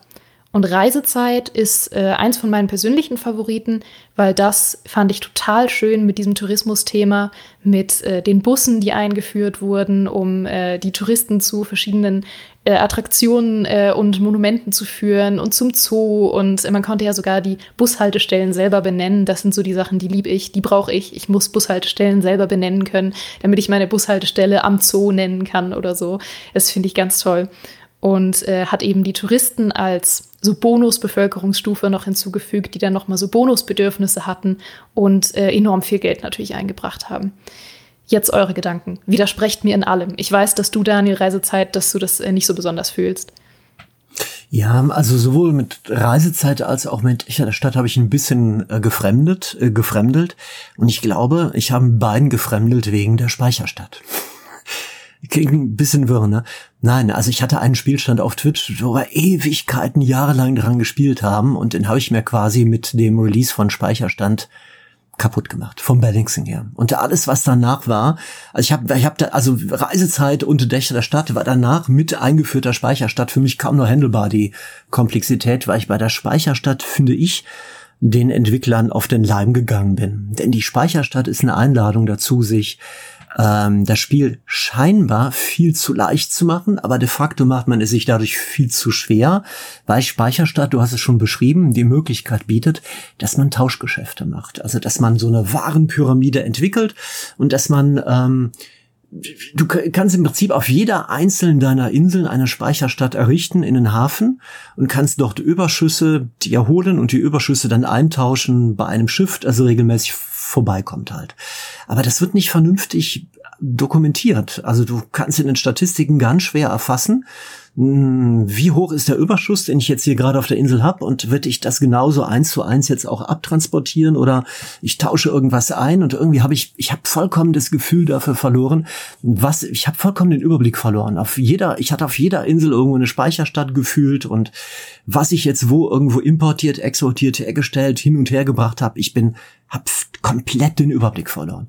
Und dann kam innerhalb derselben Season halt die Reisezeit raus mit den vielen neuen Waren. Dann kam ich an der Stadt raus mit den Wolkenkratzern, die dann noch viel mehr Waren hatten. Und ich hatte das Ganze auf der Basis der, der Speicherstadt und ich saß nur da und dachte Stress. Ich habe dann neuen, neues Safe Game angelegt neue Partie begonnen und mit Season 4 quasi Anno für mich neu gestartet. Ich hätte fast exakt das gleiche gesagt zum Bezug auf die Speicherstadt, weil die Speicherstadt, es ist eine richtig fiese Falle. Die Speicherstadt suggeriert dir wirklich, ah, okay, das ist jetzt meine Möglichkeit, mich vorzubereiten auf diese ganzen Warenanforderungen. Aber das Problem von der Speicherstadt ist einfach, sie ist so umständlich und kompliziert und, und nicht ganz verständlich, dass es dir wirklich schwer gemacht wird, daraus einen Vorteil zu ziehen. Manchmal hat man das Gefühl, man verbringt viel zu viel Zeit in dem Bildschirm dieser Speicherstadt, um irgendwie herauszufinden, wie viel man von was exportieren muss, um dann irgendwelche neuen Stufen freizuschalten, damit es sich dann irgendwie lohnt, da wieder was zu investieren und da wieder was rauszubekommen. Und während du da drin sitzt und dir alles anguckst und versuchst zu lernen, wie du eigentlich deine Strategie anpasst, um diese Speicherstadt einzusetzen. Währenddessen verkommt der Rest deines Reiches, weil irgendwo anders Sachen schiefgehen und du hängst in der Speicherstadt drin und wunderst dich, warum jetzt alles einfach vor die Hunde geht. Das heißt, die Speicherstadt ist eine ganz gemeine Falle. Äh, sieht aber cool aus. Ich meine, sie ist ja gehalten in diesem äh, klassischen Speicherstadt-Stil, auch wie es in, äh, wie in Hamburg existiert. Ähm, Finde ich cool, sieht cool aus, aber eine fiese Falle. Muss man aufpassen, dass man sich da nicht verzettelt. Gleichzeitig mochte ich äh, Reisezeit und Dächer der Stadt auch in, in Ansätzen, habe ich nicht ganz so viel gespielt, Dächer der Stadt, aber Reisezeit ausführlich ähm, sehr, sehr gerne, weil ich das, was ich gerade vorhin meinte, ist bei Reisezeit auch wieder ganz präsent, dieses Importieren von neuen Ressourcen, um daraus was anderes zu machen, weil diese Touristen ja irgendwie in noble Cafés wollen und irgendwelche Restaurants besuchen. Dann brauchen sie bestimmte äh, Früchte oder irgendwelche exotischen Waren und die musst du dann zusammenwerfen, um daraus verschiedene Gerichte zu generieren, damit die alle zufrieden sind. Die sind immer so anspruchsvoll und finde ich super. Äh, was aber vielleicht ein bisschen den Eindruck auch dadurch trübt oder halt ein bisschen verfälscht ist, ist, dass ich um Season 3 rum angefangen habe, dank cooler Updates, die für Anno 1800 rauskamen, kostenlos, äh, im Koop zu spielen. Ab Season 3 habe ich fast nur noch im Koop gespielt mit Freunden, und das nimmt natürlich einem viel Last von den Schultern. Dieses, diese Möglichkeit, dasselbe Reich gemeinsam zu verwalten, ist extrem spaßig. Es ist ultra unterhaltsam, weil man sich so gut aufteilen kann. Man muss sich mal überall die Augen haben. Der Kopf kann auch mal ausschalten. Man kann sich mal auf eine Session konzentrieren, äh, denen man normalerweise keine Aufmerksamkeit geschenkt hätte. Das ist so ein Segen. Gleichzeitig macht es mir natürlich dadurch ein bisschen schwieriger einzuschätzen, wie sehr mich äh, Dächer der Stadt und Reisezeit überfordert hätte, wenn ich alleine da drin gesessen hätte. Aber ich bin zumindest froh, dass meine Kumpels dabei mir waren, die mir geholfen haben, das zu überleben, hab, dieses Season 3. Ich habe mit den Wolkenkratzern auch ein ästhetisches Problem. Also ich lebe im Real Life halt in einer Großstadt. Um mich herum ist viel mehr Beton und es sind viel mehr Mauern, als ich mir wünschen würde. Und der Anno 1800 hat, ist für, hat für mich auch immer, ist für mich immer auch eine, eine kleine Flucht aus dem Alltag. Und ähm, klar, es ist ein schönes und cooles Gefühl, wenn man dann die Wohnhäuser der unteren Stufen auf die mittlere und die höhere freischalten kann. Aber ab dem Augenblick, wo man eine Skyline dann hat und ein wo riesengroßer Wolkenkratzer neben dem anderen steht, ist es für mich nicht mehr eine Flucht in eine andere Welt, sondern eine Rückkehr in eine Welt voll mit großen mit viel zu viel Beton, viel mehr, viel zu vielen hohen Steinbauten um mich herum und äh, das dann geht für mich das will ich gar nicht. Ich will bei Anno 1800 Realitätsflucht haben und ich will nicht wieder zurücklanden in Köln, wenn ich das zocke. Season ja. 3 ist ja dann im Grunde auch der 20. Jahrhundert Season Pass. Also der Pass, der es dann wirklich die Grenze überschritten hat, wo du sagst, okay, das hat mit dem 19. Jahrhundert nichts mehr zu tun. Das ist einfach frühes 20. Jahrhundert und was ich ja auch cool finde. Ja, auf jeden Fall. Da kommen ja dann auch die Neonlichter dazu und äh, so ein bisschen fast schon 20er Jahre Atmosphäre. Also das muss man mögen, da, da muss man sich drauf einstellen. Deswegen da unbedingt die Empfehlung, lasst euch Zeit mit Season 3, wenn ihr die spielen wollt. Genießt erstmal den Anfang von Anno 1800. Und Aber geht das übrigens? Also das habe ich mich vorhin schon gefragt. Ich glaube, diesen Luxus, den wir jetzt hatten, als die Leute, die Anno gespielt haben, während die Seasons rauskamen, die konnten ja immer die Season dann aktivieren in unserer Session. Ich glaube, das geht nicht mehr, weil ich glaube, entweder du hast die Season, außer, doch, es geht, wenn du sie erst kaufst, wenn du das Spiel schon eine Weile gespielt hast. Wenn du sie direkt am Anfang kaufst, hast du den DLC schon und kannst nur entscheiden, mache ich ihn an am Anfang oder lasse ich ihn ganz weg. Wenn du ihn aber erst kaufst, wenn das Spiel schon läuft, dann kannst du ihn im Nachhinein aktivieren. Das heißt, wenn ihr das so machen wollt, wie Geraldine das gerade empfiehlt, was eine sehr kluge Empfehlung ist, kauft die Sachen nicht zu früh. Ja, auf jeden Fall. Das ist ein Tipp, den äh, werde ich auch noch mal ans Ende packen, wenn wir noch mal über die allgemeinen Tipps sprechen. Aber es ist tatsächlich so, dass man die ähm, Seasons, wenn sie einmal gekauft und installiert sind, nicht so leicht ignorieren kann, äh, ohne Umwege, vor allem wenn man sie in Bundles gekauft hat. Das heißt, wenn, wann immer ich sage, wartet mit dieser Season, meine ich, kauft sie euch nicht sofort am besten, sondern kauft sie euch wirklich erst hinten raus. Aber die meisten DLCs werden dann freigeschaltet dadurch im Spiel, auch wenn die installiert worden sind, dass man eine Expedition annehmen und starten muss. Und in, in der Regel ist es auch so, dass die KI-Konkurrenten vor dir, also die, die legen erst los, wenn du diese Expedition auch angenommen hast. Insofern kann es einen zwar unruhig machen, wenn immer viele Aufträge und viele Expeditionen angeboten werden oder aufploppen, aber eigentlich muss man nur die Ruhe haben, die nicht zu aktivieren und dann ist es doch eigentlich kein Problem, oder? Ich glaube, Dächer der Start- und Reisezeit hast du keine Wahl. Ich glaube, das kommt einfach irgendwann. Ich bin mir nicht sicher, ob du da was, eine Expedition für machen musst, weil da gibt's ja keine neue Session. Also bei Reisezeit, da kommen die all, all die Tourismus-Features kommen erst dann rein, wenn du einen Besucherhafen gebaut hast und den Besucherhafen ausbaust zu einem Touristenhafen. Vorher gibt's auch die Ornamente zum Beispiel nicht von ah, der stimmt, Reisezeit. Stimmt, stimmt, das gab's noch. Ja, stimmt. Es gibt immer so ein bisschen äh, Ingame-Herausforderungen, die einen dann erst dazu führt, das machen zu können. Das stimmt, das kann man auch noch, auch noch drauf achten. Ja. Also ich empfehle meinen Leuten tatsächlich immer das genaue Gegenteil. Ich empfehle denen immer, wenn irgendwo ein Bundle ist, ein Sale oder was auch immer, holt euch ruhig alle DLCs. Ihr müsst nur aushalten, dass ihr die Expeditionen dann nicht sofort annehmt. Aber im Prinzip ist das stressfrei. Ja, ich äh, fasse den Tipp am besten am Ende nochmal zusammen, wenn wir unsere Tippsammlung machen. Äh, da können wir dann auch nochmal kurz sagen, was unser jeweiliger Tipp ist, weil ich glaube, das ist tatsächlich Geschmackssache, ob man, äh, ob man das stört, wenn die ganze Zeit Expeditionen angezeigt werden, ähm, ob man da lieber so einen Clean Cut haben möchte oder ob man sagt, nee, ich hab sie lieber da im Bundle. Aber wie gesagt, da kommen wir gern gleich nochmal drauf zurück. Ähm, jetzt kommen wir erstmal zum abschließenden Fazit von Season 3. Das abschließende Fazit von Season 3 ist, man muss das Setting mögen, man muss die Moderne mögen, man muss sich ge dem gewahr sein, dass es dann in die Moderne übergeht. Ähm, wenn man da noch nicht genug Zeit in äh, der historischen, im historischen Moment von 1800 verbracht hat, sollte man sich die Zeit auf jeden Fall nehmen. Speicherstadt, äh, wie gesagt, wenn man das spielen möchte, dann würde ich es fast wirklich von Anfang an empfehlen. Da ist das ist eines der wenigen DLCs, wo ich sage, wenn dann am Anfang oder gar nicht, weil sonst dreht man irgendwann durch, wenn man schon so viele Inseln hat und ohnehin schon so viel exportiert und Handelsrouten ohne Ende hat und dann findet man irgendwann gar nichts mehr. Ähm, Dächer der Stadt ist unbedingt, unbedingt nur für Endgame. Also das sollte man auf gar keinen Fall sich vorher auch nur anschauen, ohne überfordert zu sein. Und Reisezeit, würde ich fast sagen, kann man eigentlich jederzeit spielen. Das ist zwar komplex, aber nicht überkomplex. Und es bietet echt nochmal eine richtig schöne Ergänzung, vor allem wenn man gerne so schöne ästhetische Gebäude baut, wenn man viel auf Attraktivität äh, Wert legt in der Stadt und gerne darüber Geld verdient. Äh, generell ist das ein DLC, mit dem man sehr gut Geld machen kann. Ähm, Season 4 war dann nochmal die Überraschungsseason, wo wir wirklich schon dachten, also es kann doch nicht sein, dass es noch eine Season gibt, aber es kam noch eine. Äh, ich weiß noch, wir haben auch bei Dächer der Stadt, das hat äh, Heiko den Test damals gemacht, auch gesagt, das ist ja ein unglaubliches Finale, also so muss 1800 enden. Nee, es kam noch eins. Äh, es, ist die, das Spiel der ewigen Finals, es wird nie aufhören. Season 4 besteht aus Kern der Hoffnung, Reich der Lüfte und Aufstieg der neuen Welt. Kern der Hoffnung ist ein äh, kleinerer DLC, äh, dessen Wert ich erst erkannt habe, als ich Aufstieg der neuen Welt dann bekommen habe. Das ist ein äh, DLC, der die Hacienda einführt, also ein Gebäude in der neuen Welt. Ähm, die ganze Season konzentriert sich auf die neue Welt, äh, führt eben auch keine, keine neue Session äh, ein, aber eine neue Bevölkerungsschicht in der neuen Welt. Und die Hacienda aus Camp der Hoffnung ist ein Gebäude, ähm, an das man verschiedene Module ransetzen kann, die diverse Produktionen in der neuen Welt, also beinahe jede Produktion einfacher, schneller und platzsparender macht. Und das erscheint erstmal gar nicht so wertvoll, außer man hat Aufstieg der neuen Welt. Aufstieg der neuen Welt ist nämlich der größte DLC, der die neue Bevölkerungsstufe in der neuen Welt hervorbringt.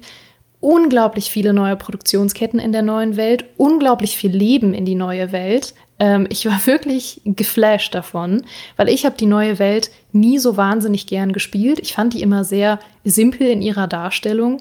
Und jetzt bin ich so ein großer Fan. Also wann immer ich auch mal Anno 1800 im Koop gespielt habe und die Frage aufkam, wer baut die neue Welt, musste ich immer ganz schnell, oh nee, ich, oh nee, ich bin gerade ganz kurz AFK, tut mir leid. Oh, ich habe nicht gehört, was du gesagt hast. Die Verbindung war auch gerade weg. Ich muss, muss leider weg.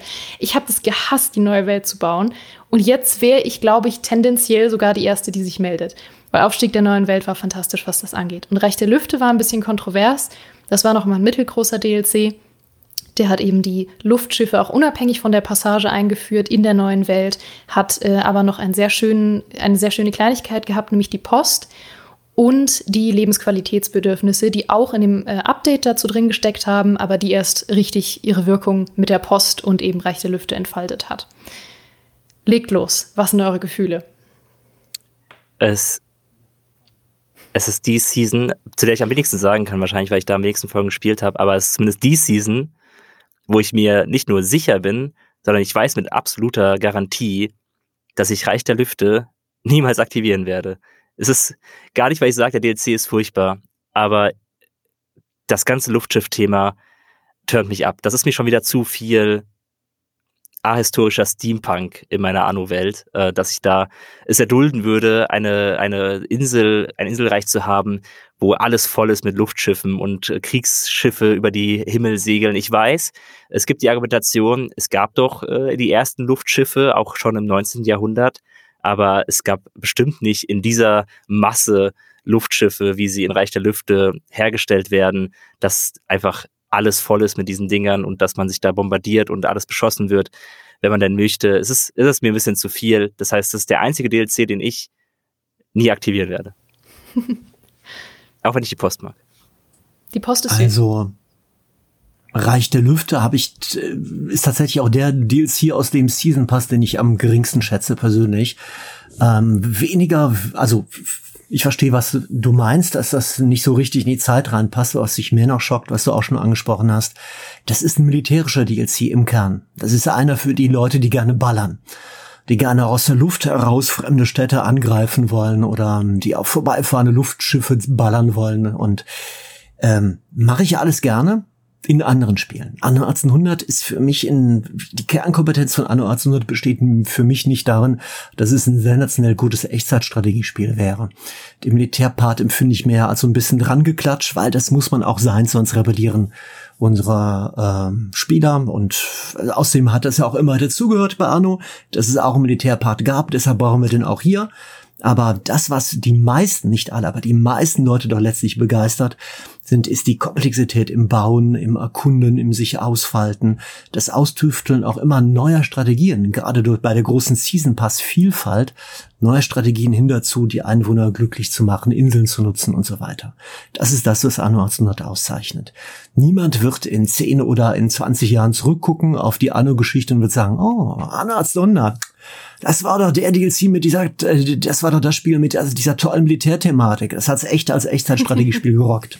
Wird niemand machen. So wird niemand auf Anno 1800 zurückgucken. Nee, um Gottes Und, Willen. Also im Militärpart in Anno 1800 ist eine reine Materialschlacht, was auch manchmal befriedigend sein kann. Aber gerade wenn man seit Anfang an Anno 1800 gespielt hat und dann Season 4 installiert hat, äh, als es dann eben rauskam, war Militär bei den meisten Leuten ja gar kein Thema mehr, weil die meisten waren ja dann schon an einem Punkt angekommen, wo man ohnehin einfach entweder keine Gegner mehr hatte, weil man sie schon ausgelöscht hatte, oder weil die KI-Gegner so eingeschüchtert waren von der unglaublichen äh, Material- äh, Menge, die man ihnen entgegengefeuert hat in Form von Schiffen und Kanonen, dass es sowieso kein Thema mehr war. Also da muss ich auch sagen, sowohl stilistisch als auch vom Gameplay her, abgesehen von der Post, die war sehr süß, ähm, ist Reich der Lüfte für mich was, worauf ich verzichten kann. Habe ich auch nicht aktiviert, abseits von dem Test, den ich äh, da gemacht habe für die Arbeit, aber habe ich ansonsten tatsächlich nicht aktiviert in meinem Spielstand.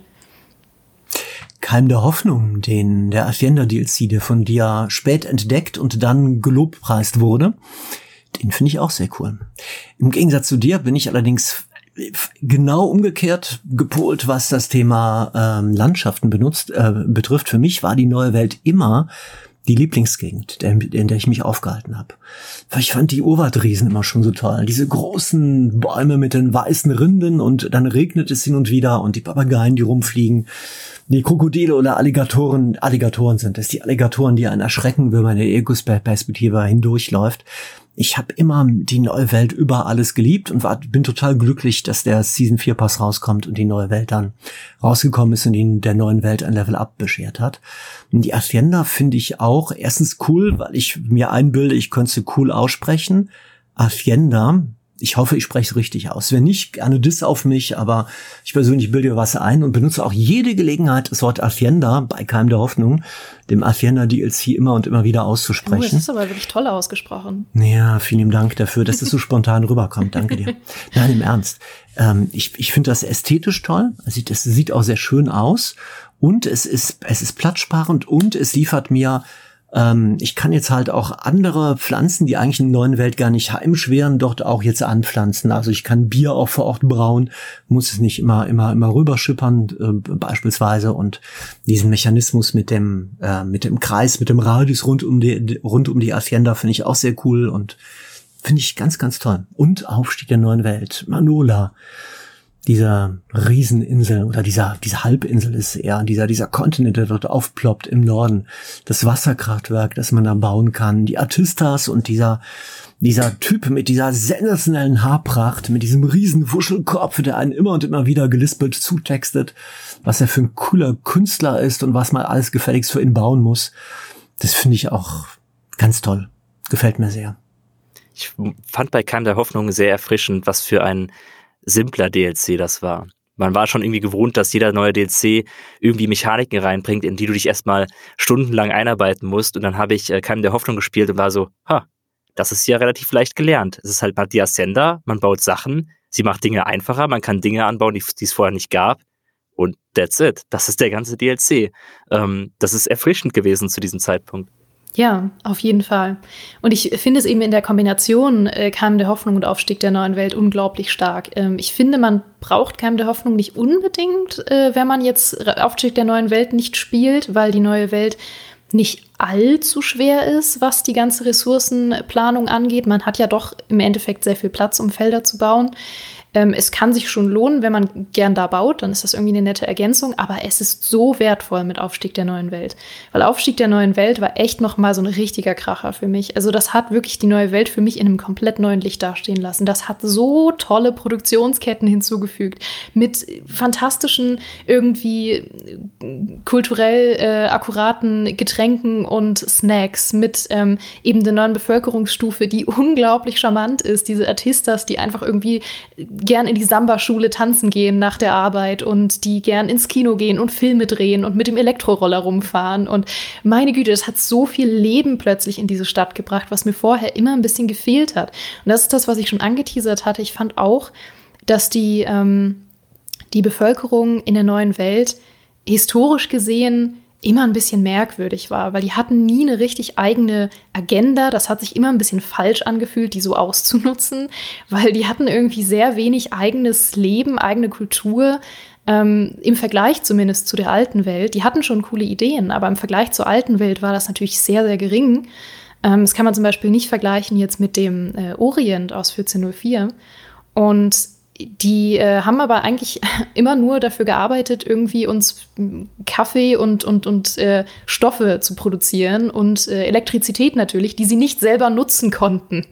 Jetzt können sie endlich Elektrizität selber nutzen. Das ist so schön. Das heißt, man kann ähm, seine ganzen Produktionsketten noch effektiver machen. Gleichzeitig kann Elektrizität plötzlich noch einen, eine sekundäre Produktion irgendwo aufmachen. Also zum Beispiel eine Rinderfarm mit Elektrizität ergibt eben nicht nur ähm, Rindfleisch, sondern auch äh, Milch, wenn äh, man einen Elektrozaun quasi drumherum baut.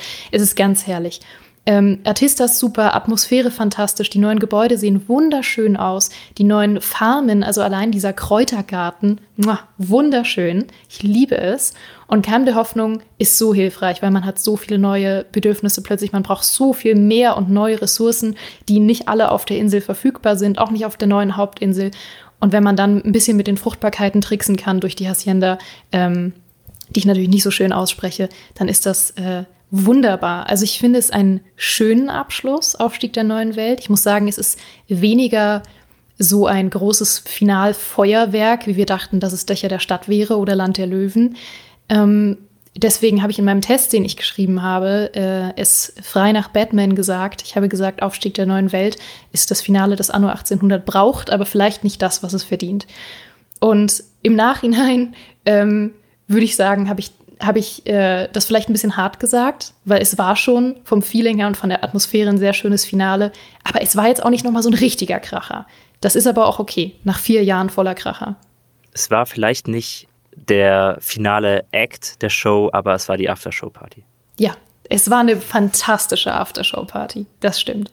Und ein sehr gerechtes Finale, weil die neue Welt hat es sich verdient, nochmal gefeiert zu werden, nachdem sie uns vier Seasons lang äh, mit Bananen und Schokolade und Kaffee versorgt hat.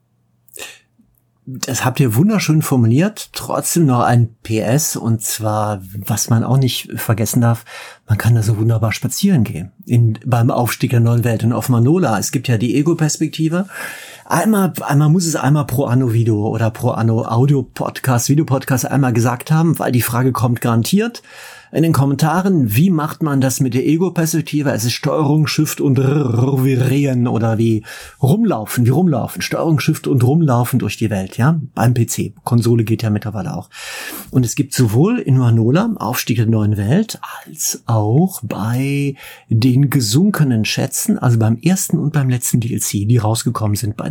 Season Passes, Spazierwege im Hinterland. Die muss man erstmal finden, entdecken.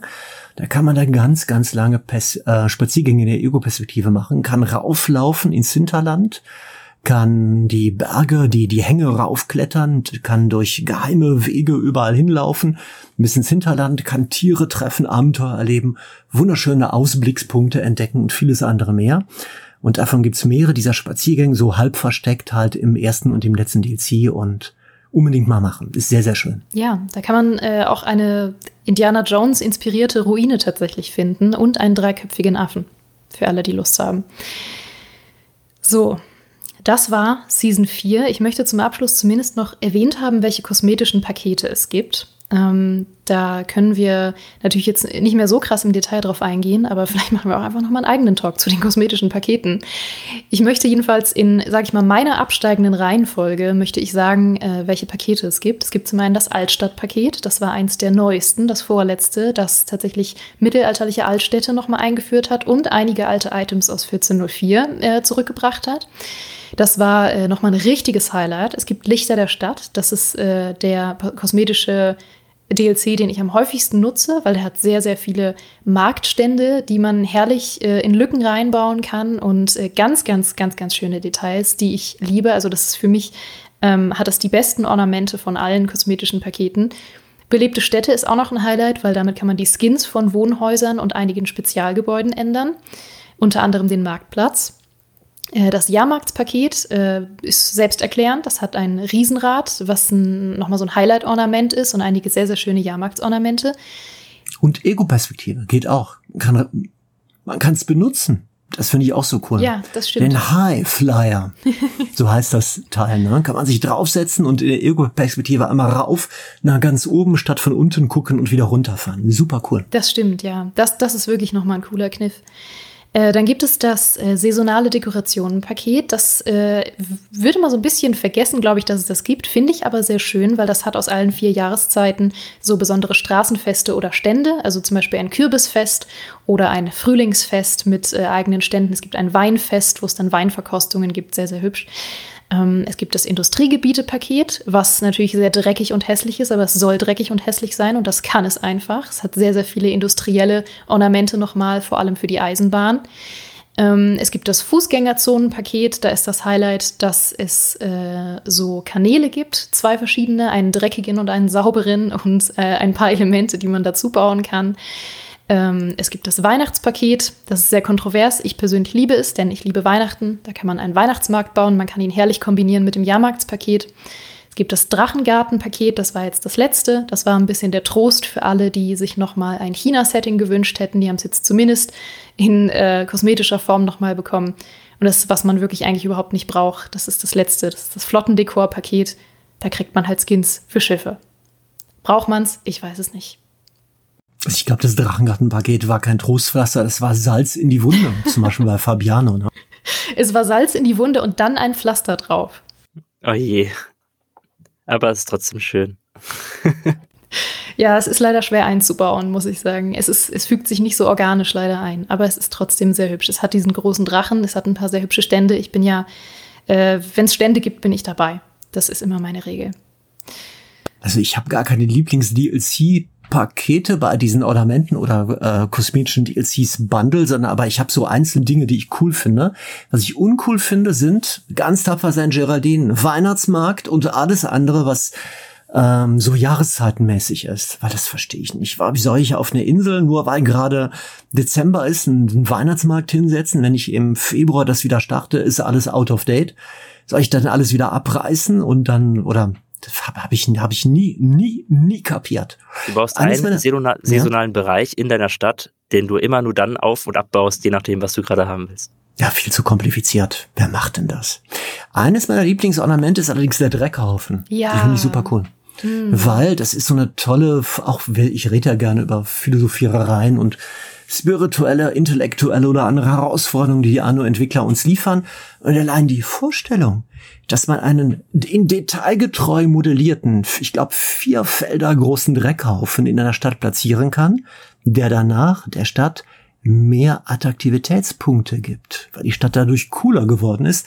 Allein das gibt einem schon so viel zu denken, das lohnt sich schon.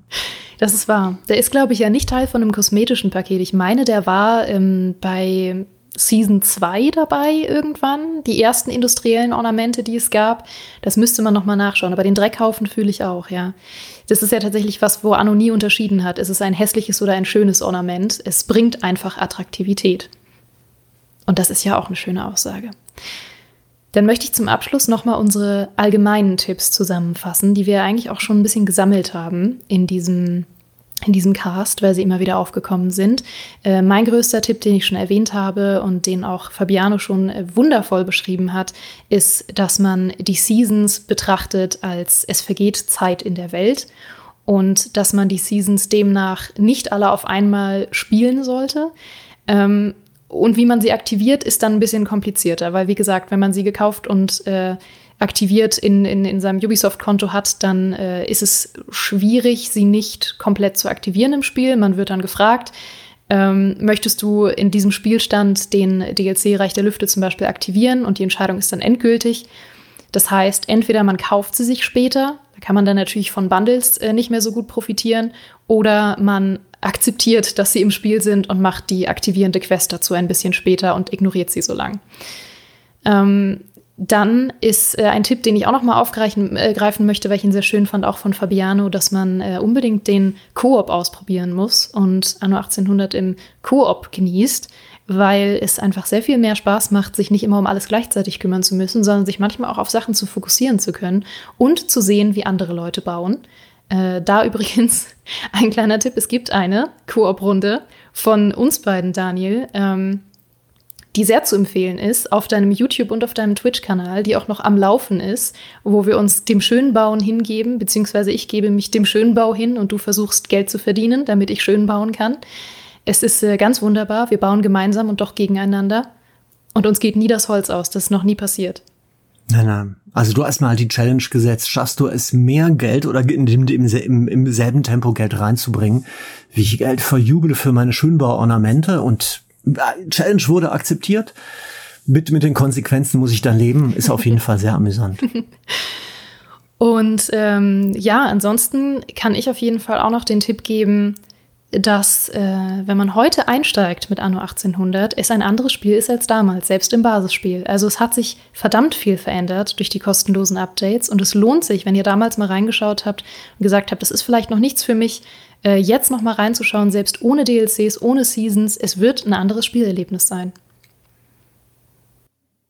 Kann ich so unterstreichen. Der Statistikbildschirm hat viel verändert. Der kam ja auch erst später. Den gab es vorher nicht. Und der dröselt wundervoll auf, wie ihr eure Waren bekommt, wie ihr eure Waren ausgebt, was so die Anfragen gerade sind, wie viel ihr von etwas braucht. Wer den Statistikbildschirm meistert, der meistert die Welt von Anno 1800. So ist es. Also, wenn ich vielleicht meine goldenen drei Tipps geben darf. Das eine, was ich am häufigsten gefragt werde, ist ähm, gerade von Einsteigern und Einsteigerinnen, wie gehe ich nicht pleite? Weil unglaublich viele Leute sehr früh ähm, geht, denen geht einfach das, das Geld aus. Und da der ganz simple Tipp von mir ist immer, Zeit lassen. Zeit lassen mit dem Update der Bevölkerung, äh, der, mit dem Freischalten und Nutzen, mit dem Nutzen von neuen Produktionsketten. Vor allem nicht zu früh zu viele verschiedene Baumaterialien versuchen selber herzustellen. Und das noch parallel auf verschiedenen Inseln. Da kann man ganz, ganz schnell pleite gehen. Und generell, wenn man eine neue Bevölkerungsgruppe freigeschaltet hat, dann schaltet man ja auch, dann würde ich in der Regel erst die noch, noch gar nicht jetzt weiter nutzen, sondern erstmal die bestehende Infrastruktur, die man schon hat für die unteren Bevölkerungsgruppen, die komplett nutzen. Also die Warenproduktion, meinetwegen für die, für die Bauern zum Beispiel und die Dienstleistungsgebäude, die, für, für, die man für die gesetzt hat, die komplett ausreizen. Also wirklich so viel Bevölkerung erstmal auf der Insel hin platzieren, dass man die wirklich die Warenversorgung bei 100 Prozent hat, dass man nicht Überschüsse die ganze Zeit produziert oder dass man im Radius einer Schule vielleicht nur halb so viele Bauernhäuser platziert hat, wie man sich eigentlich auch leisten könnte zu platzieren. Ausreizen, eine Bevölkerungsgruppe komplett erstmal hinsetzen und dann aufsteigen dann kommt man nicht so schnell in Geldnot. Den zweiten Tipp, den ich gerne geben würde, wäre der, mit dem Spiel wirklich spielerisch umzugehen. Gerade durch die vielen Season Passes, die es jetzt gegeben hat, durch Anno 1800, gibt es kein richtig oder falsch, Anno 1800 zu spielen.